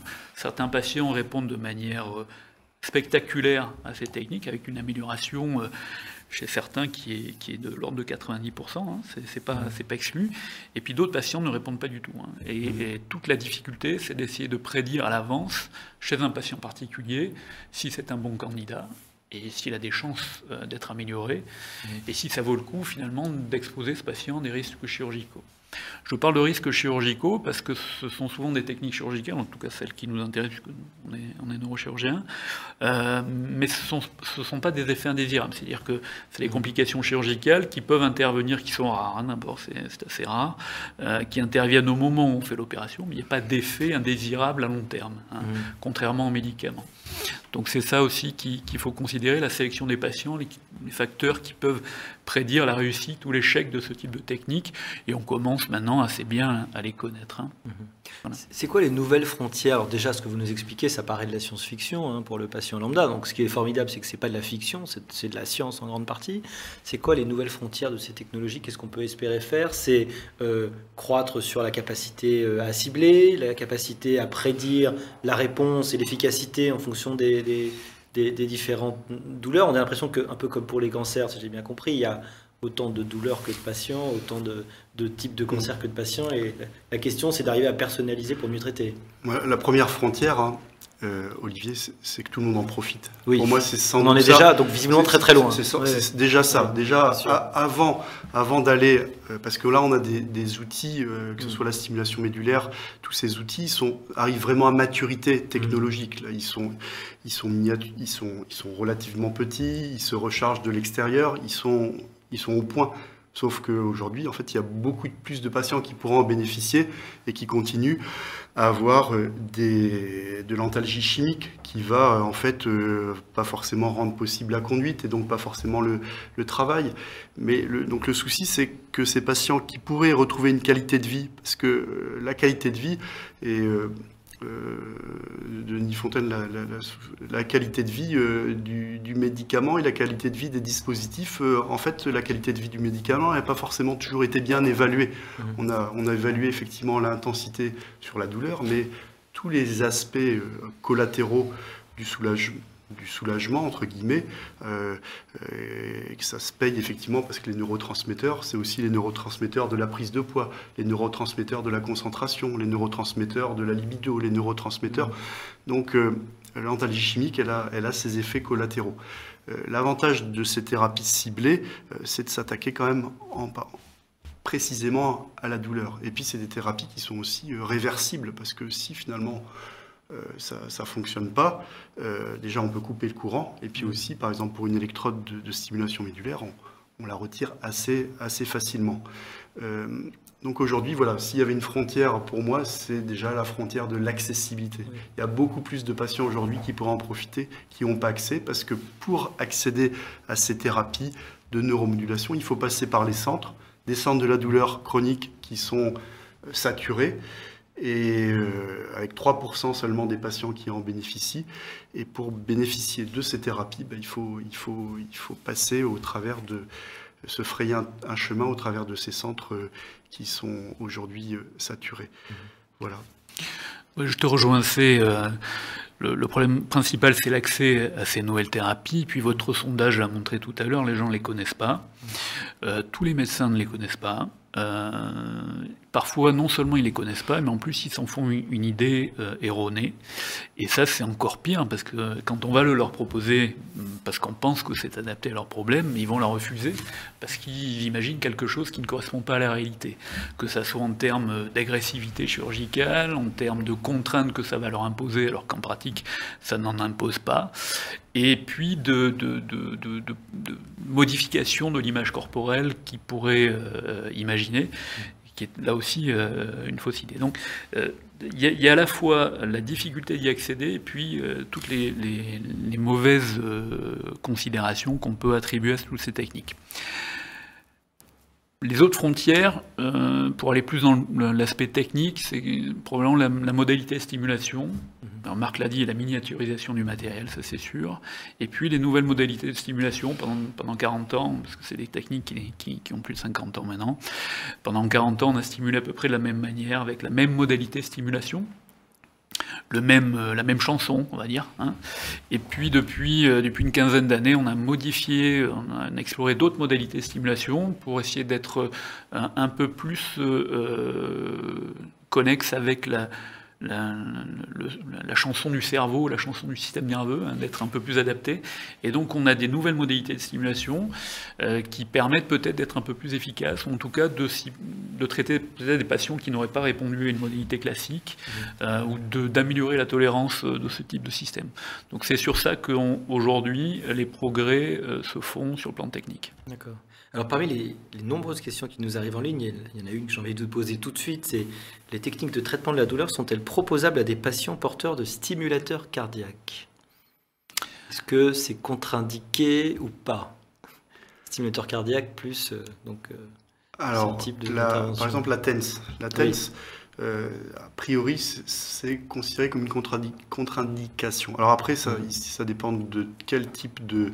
Bon, après, c'est une balance un peu coût-bénéfice. Il y a des patients qui peuvent bénéficier de la TENS, mais les, premiers, euh, les premières pauses vont se faire chez le cardiologue, le rythmologue, qui va voir s'il n'y a pas d'interférence avec, euh, le, avec le, dispositif euh, mais effectivement, il peut y avoir des, soucis d'interférence, donc il convient d'être, vigilant, mais euh, comme pour la stimulation euh, médulaire, c'est pas rédhibitoire. Ça dépend de beaucoup de facteurs techniques, hein, le modèle du stimulateur cardiaque, le modèle du stimulateur de neuromodulation qu'on, envisage, donc c'est un peu au cas par cas. Hein. En tout cas, euh, on voit très très bien qu'il y a toujours ce problème qui est, c'est terrible, même pas un problème scientifique, même pas un problème financier en réalité, parce que c'est pas parce qu'il n'y a pas d'argent que le système ne, ne, finance pas, en tout cas sous nos latitudes, c'est pas le problème. C'est un problème de formation, un problème organisationnel, un problème euh, de, diffusion, de diffusion de, savoir. C'est assez, euh, euh, c'est assez étonnant à une ère où on a l'impression qu'avec Internet, toute l'information est disponible partout et facilement, et que des décisions sur des choses aussi qui touchent les personnes d'aussi près ne s'accompagnent pas euh, de, de, l'information euh, ad hoc. Euh, pour les médecins en particulier, c'est quand même difficile à expliquer. Je sais qu'il y a la formation qui n'est pas là, mais quand on vient en permanence vous voir pour des questions de douleur, parce que c'est vrai que c'est souvent ça, ne pas arriver à se tenir au courant de, ce qui se passe réellement en termes techniques, en termes de possibilités, c'est étonnant en termes technologiques. Alors pour l'information sur Internet, c'est un peu l'eau l'infobésité. Hein, c'est-à-dire qu'il y en a, tellement de choses qu'on ne trouvera pas la bonne. La stimulation, elle va apparaître à un moment donné. Sauf que elle est mise au même, au même rang. En fait, mhm. le, rôle du médecin, ça serait hiérarchisé. Comme, comme dit euh, Denis Fontaine, ça serait aussi de dédramatiser, de dire mhm. voilà, ça, cette technique, elle est plus adaptée à vous. Et ça, ça effectivement, le, patient, qu'il aille sur, sur Doctissimo ou sur des, sites, en fait, il n'aura pas le mode d'emploi. Il va retrouver des, informations standards, mais il lui faut l'aide d'un professionnel qui lui dise bon, voilà, cette thérapie, elle est adaptée à votre, à votre cas. Donc, on retombe sur la formation des professionnels. Et, le problème, on retombe ensuite sur l'accessibilité à ces professionnels qui se trouvent dans les centres de la douleur, des centres de la douleur qui sont aujourd'hui 245 en euh, France bloqués. Voilà. Euh, donc on pourrait imaginer effectivement qu'il y ait des coups de fil.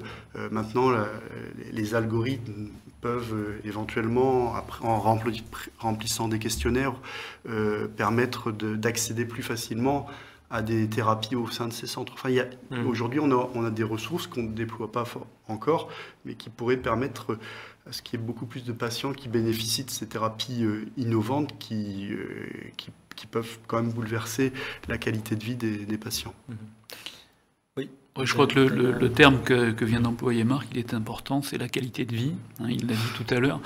Mhm. ce type de technique, je parle de la stimulation médulaire notamment, c'est parmi tous les traitements antalgiques aujourd'hui pour les douleurs neuropathiques, celui qui a la capacité d'améliorer l'amélioration la plus importante en termes d'amplitude de, l'effet thérapeutique. Hein.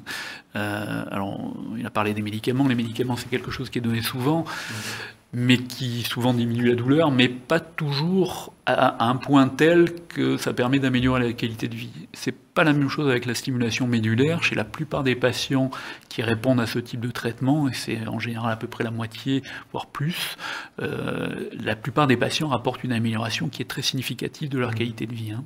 D'accord. Tout de suite après le jingle viendra le moment de la réponse aux nombreuses, en tout cas une partie euh, des nombreuses questions du chat. Donc vous ne bougez pas, jingle.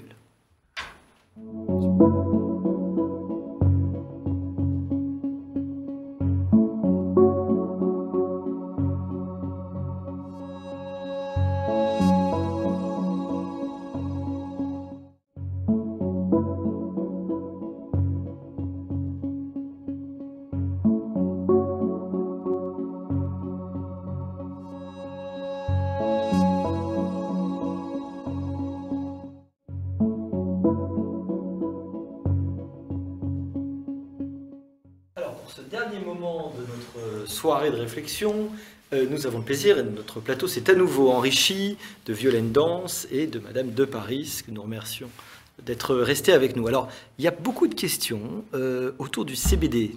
Ça a l'air d'intéresser beaucoup euh, les internautes.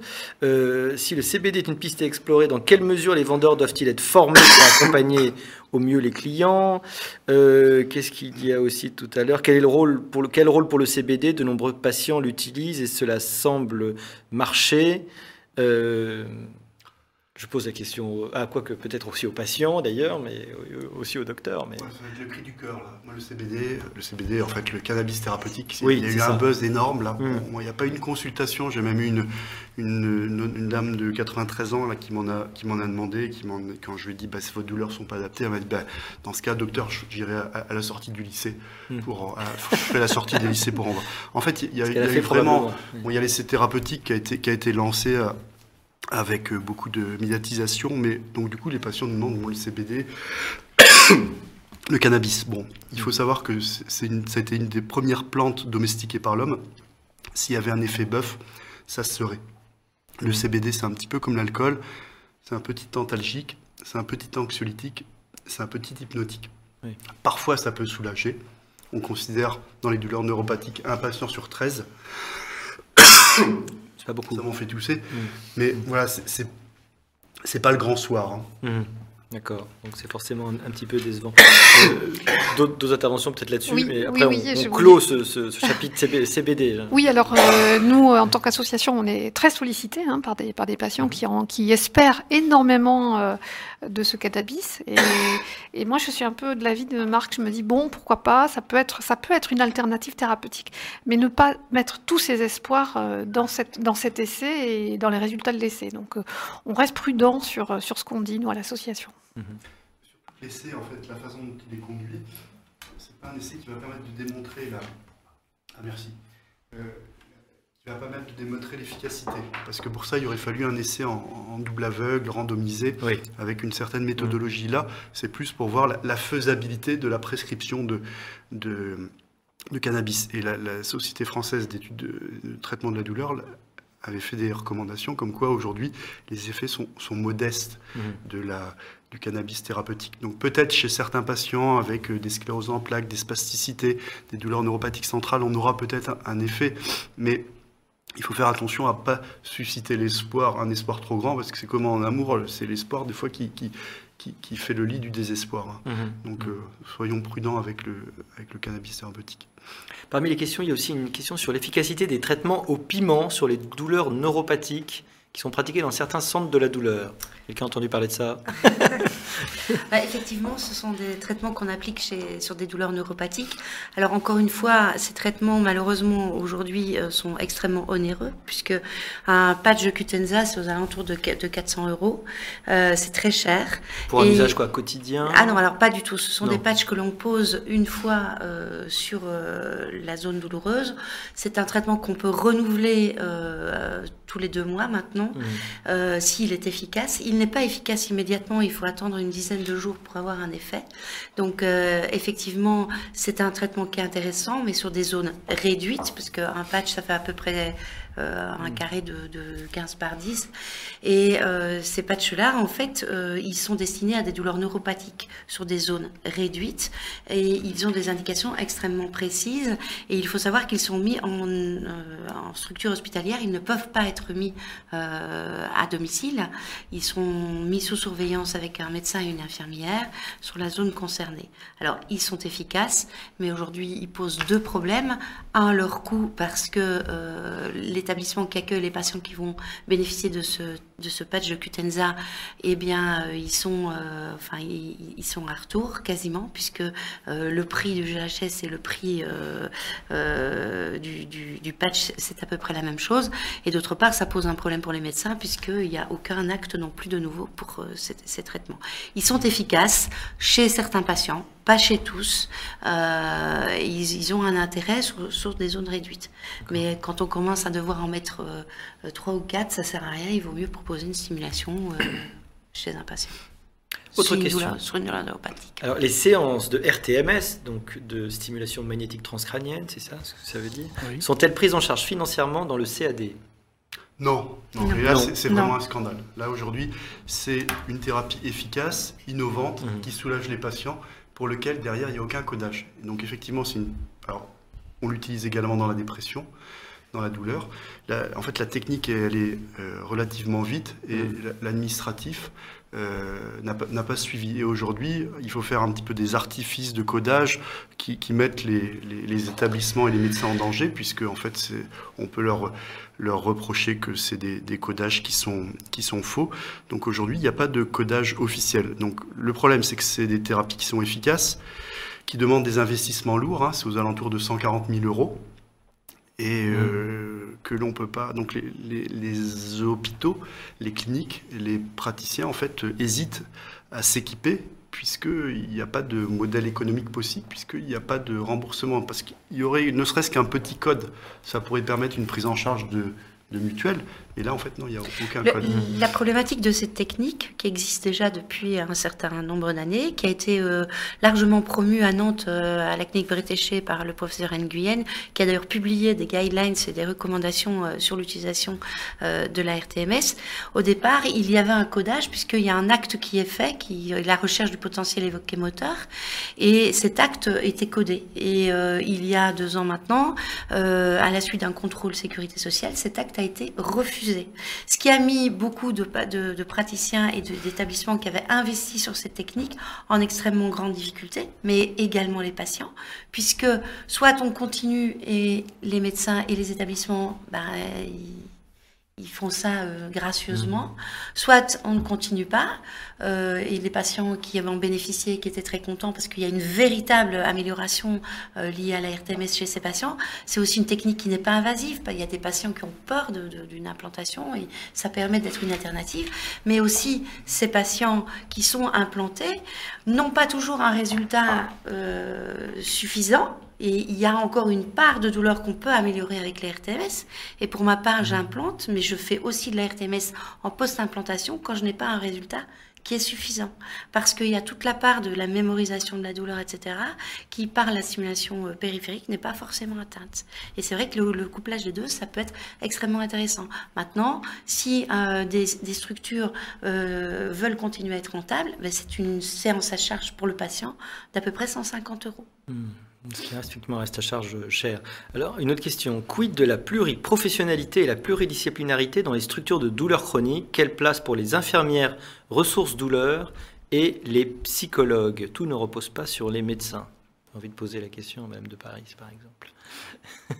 ah non, mais je suis convaincue de, de, la, de, ce que dit la personne, effectivement. Je pense que tout ne repose pas uniquement sur les médecins. Euh, du merci. non, non, euh, Est-ce qu'il n'y a justement pas un, problème ou une question bah, de répartition des responsabilités et de coordination entre les différents professionnels de santé Là, je, oui, je vais laisser les professionnels répondre. Je pense que, euh, euh, très honnêtement, quand on, a une, quand on travaille en, en, en, centre antidouleur ou en consultation euh, antidouleur, on a une relation extrêmement forte avec notre personnel euh, paramédical et eux extrêmement forte avec nous parce que on a des staffs réguliers toutes les semaines, on entend leur avis. je pense que tous les, tous les médecins qui, et chirurgiens qui font de l'implantation entendre euh, l'avis éventuellement du psychologue qui va dire non, là, euh, franchement, on, va attendre, on préfère euh, discuter. Donc, je pense que vraiment, c'est pas un problème l'entente la, et la pluridisciplinarité. Et au-delà de la mmh. au-delà de la pluridisciplinarité avec les paramédicaux, il y a aussi la pluridisciplinarité entre nous médecins chirurgiens, anesthésistes, rhumatos, enfin tous les médecins qui interviennent au, sein de la douleur. Ça aussi, c'est important. Après, j'ajouterais que d'un point de vue purement pragmatique, vu le nombre de médecins qui s'intéressent à la douleur, on n'est pas suffisamment nombreux pour prendre en charge les patients de manière efficace. Mmh. Et l'aide des infirmières de ressources douleur est fondamentale non seulement parce qu'elles sont plus disponibles, mais aussi parce qu'elles apportent une autre vision, une autre proximité avec le patient, un autre langage, donc euh, euh, elles sont tout à fait complémentaires. Quant aux psychologues, elles ont aussi un rôle qui, qui, va bien au-delà euh, de celui du médecin, avec une approche de la psychologie du patient qui, qui est difficile à, approfondir lors d'une consultation médicale simple. Hein. Bien sûr. Alors pour, terminer, je vais juste lire la remarque d'une députée qui nous, qui nous écoute, Michel de Vaucouleurs, qui nous dit que le ministère a engagé un groupe de travail autour des recommandations de la SFETD.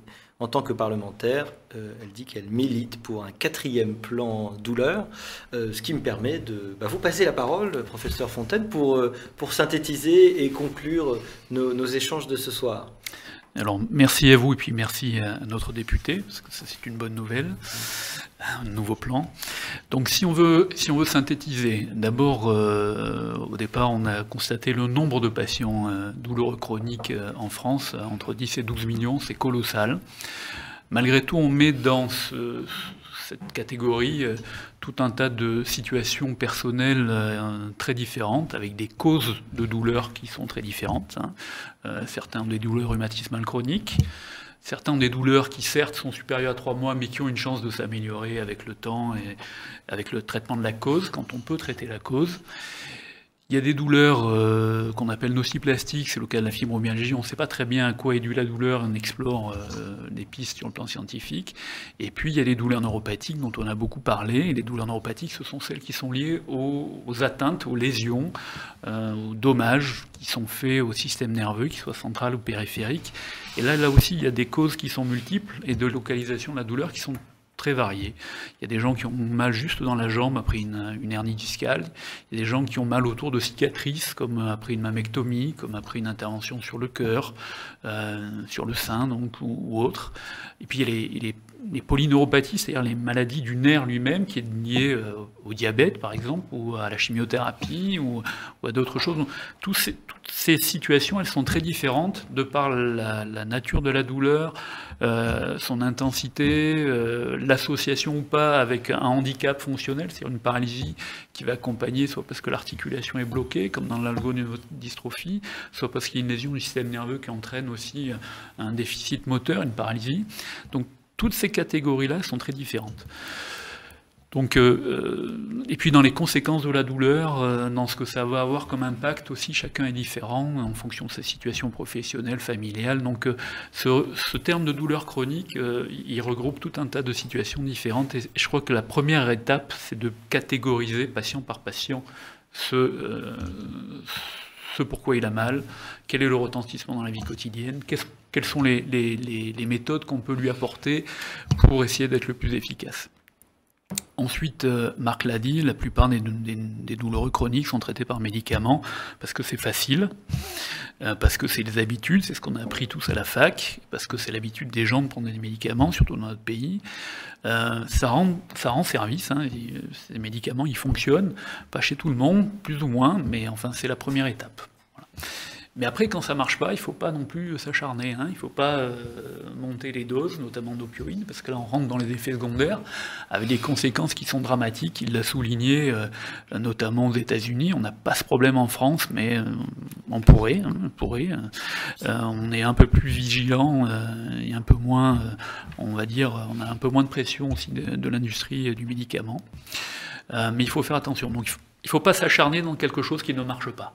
Je crois que c'est le thème, c'est ça. Euh, il faut prendre ce que le médicament peut apporter de bénéfices, mais ne pas non plus vouloir euh, euh, continuer dans une, piste qui ne mène à rien. Et c'est là où on peut proposer des techniques alternatives. C'est celle dont on a discuté aujourd'hui.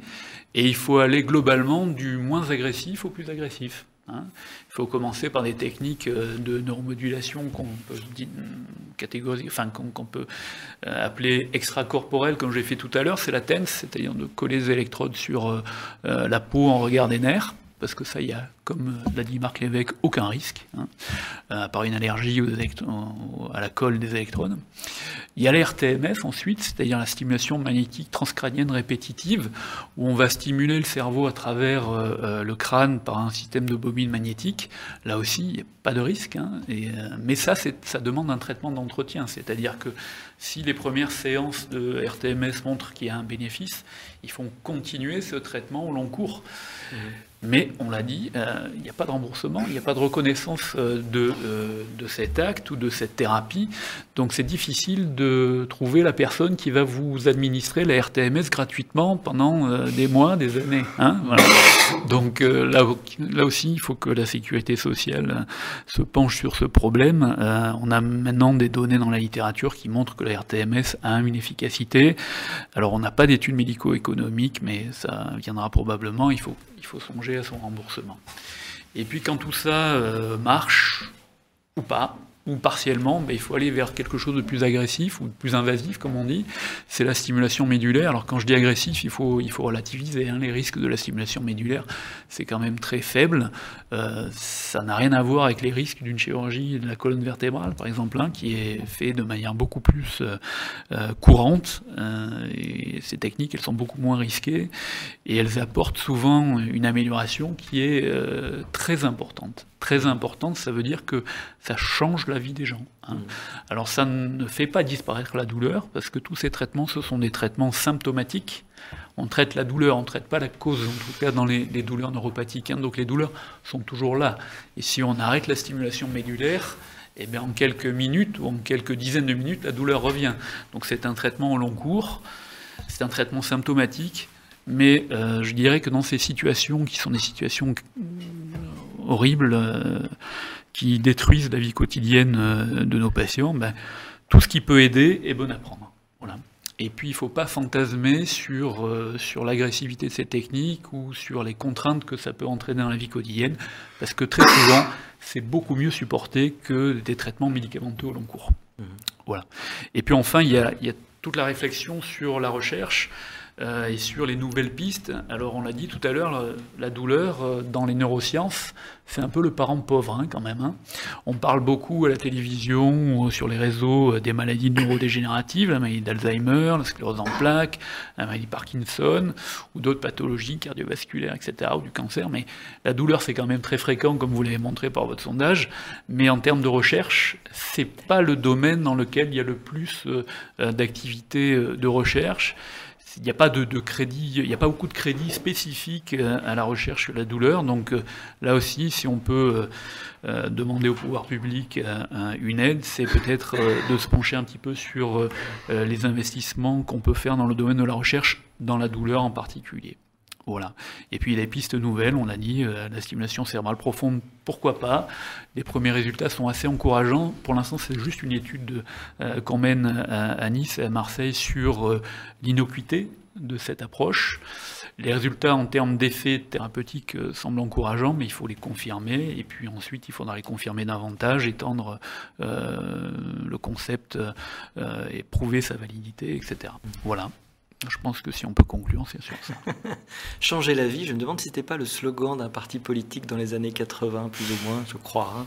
Euh, en tout cas, merci beaucoup. Il me reste à vous remercier euh, d'avoir répondu à notre invitation et, d'avoir été si, si, didactique euh, aujourd'hui, enfin, ce soir. Et merci à tous de nous avoir suivis. Vous savez ce que disait Simone de Beauvoir, la fatalité ne triomphe que si on croit en elle. Et ben la, la douleur, ça n'est vraiment pas une fatalité, et ça, il faut qu'on le sache.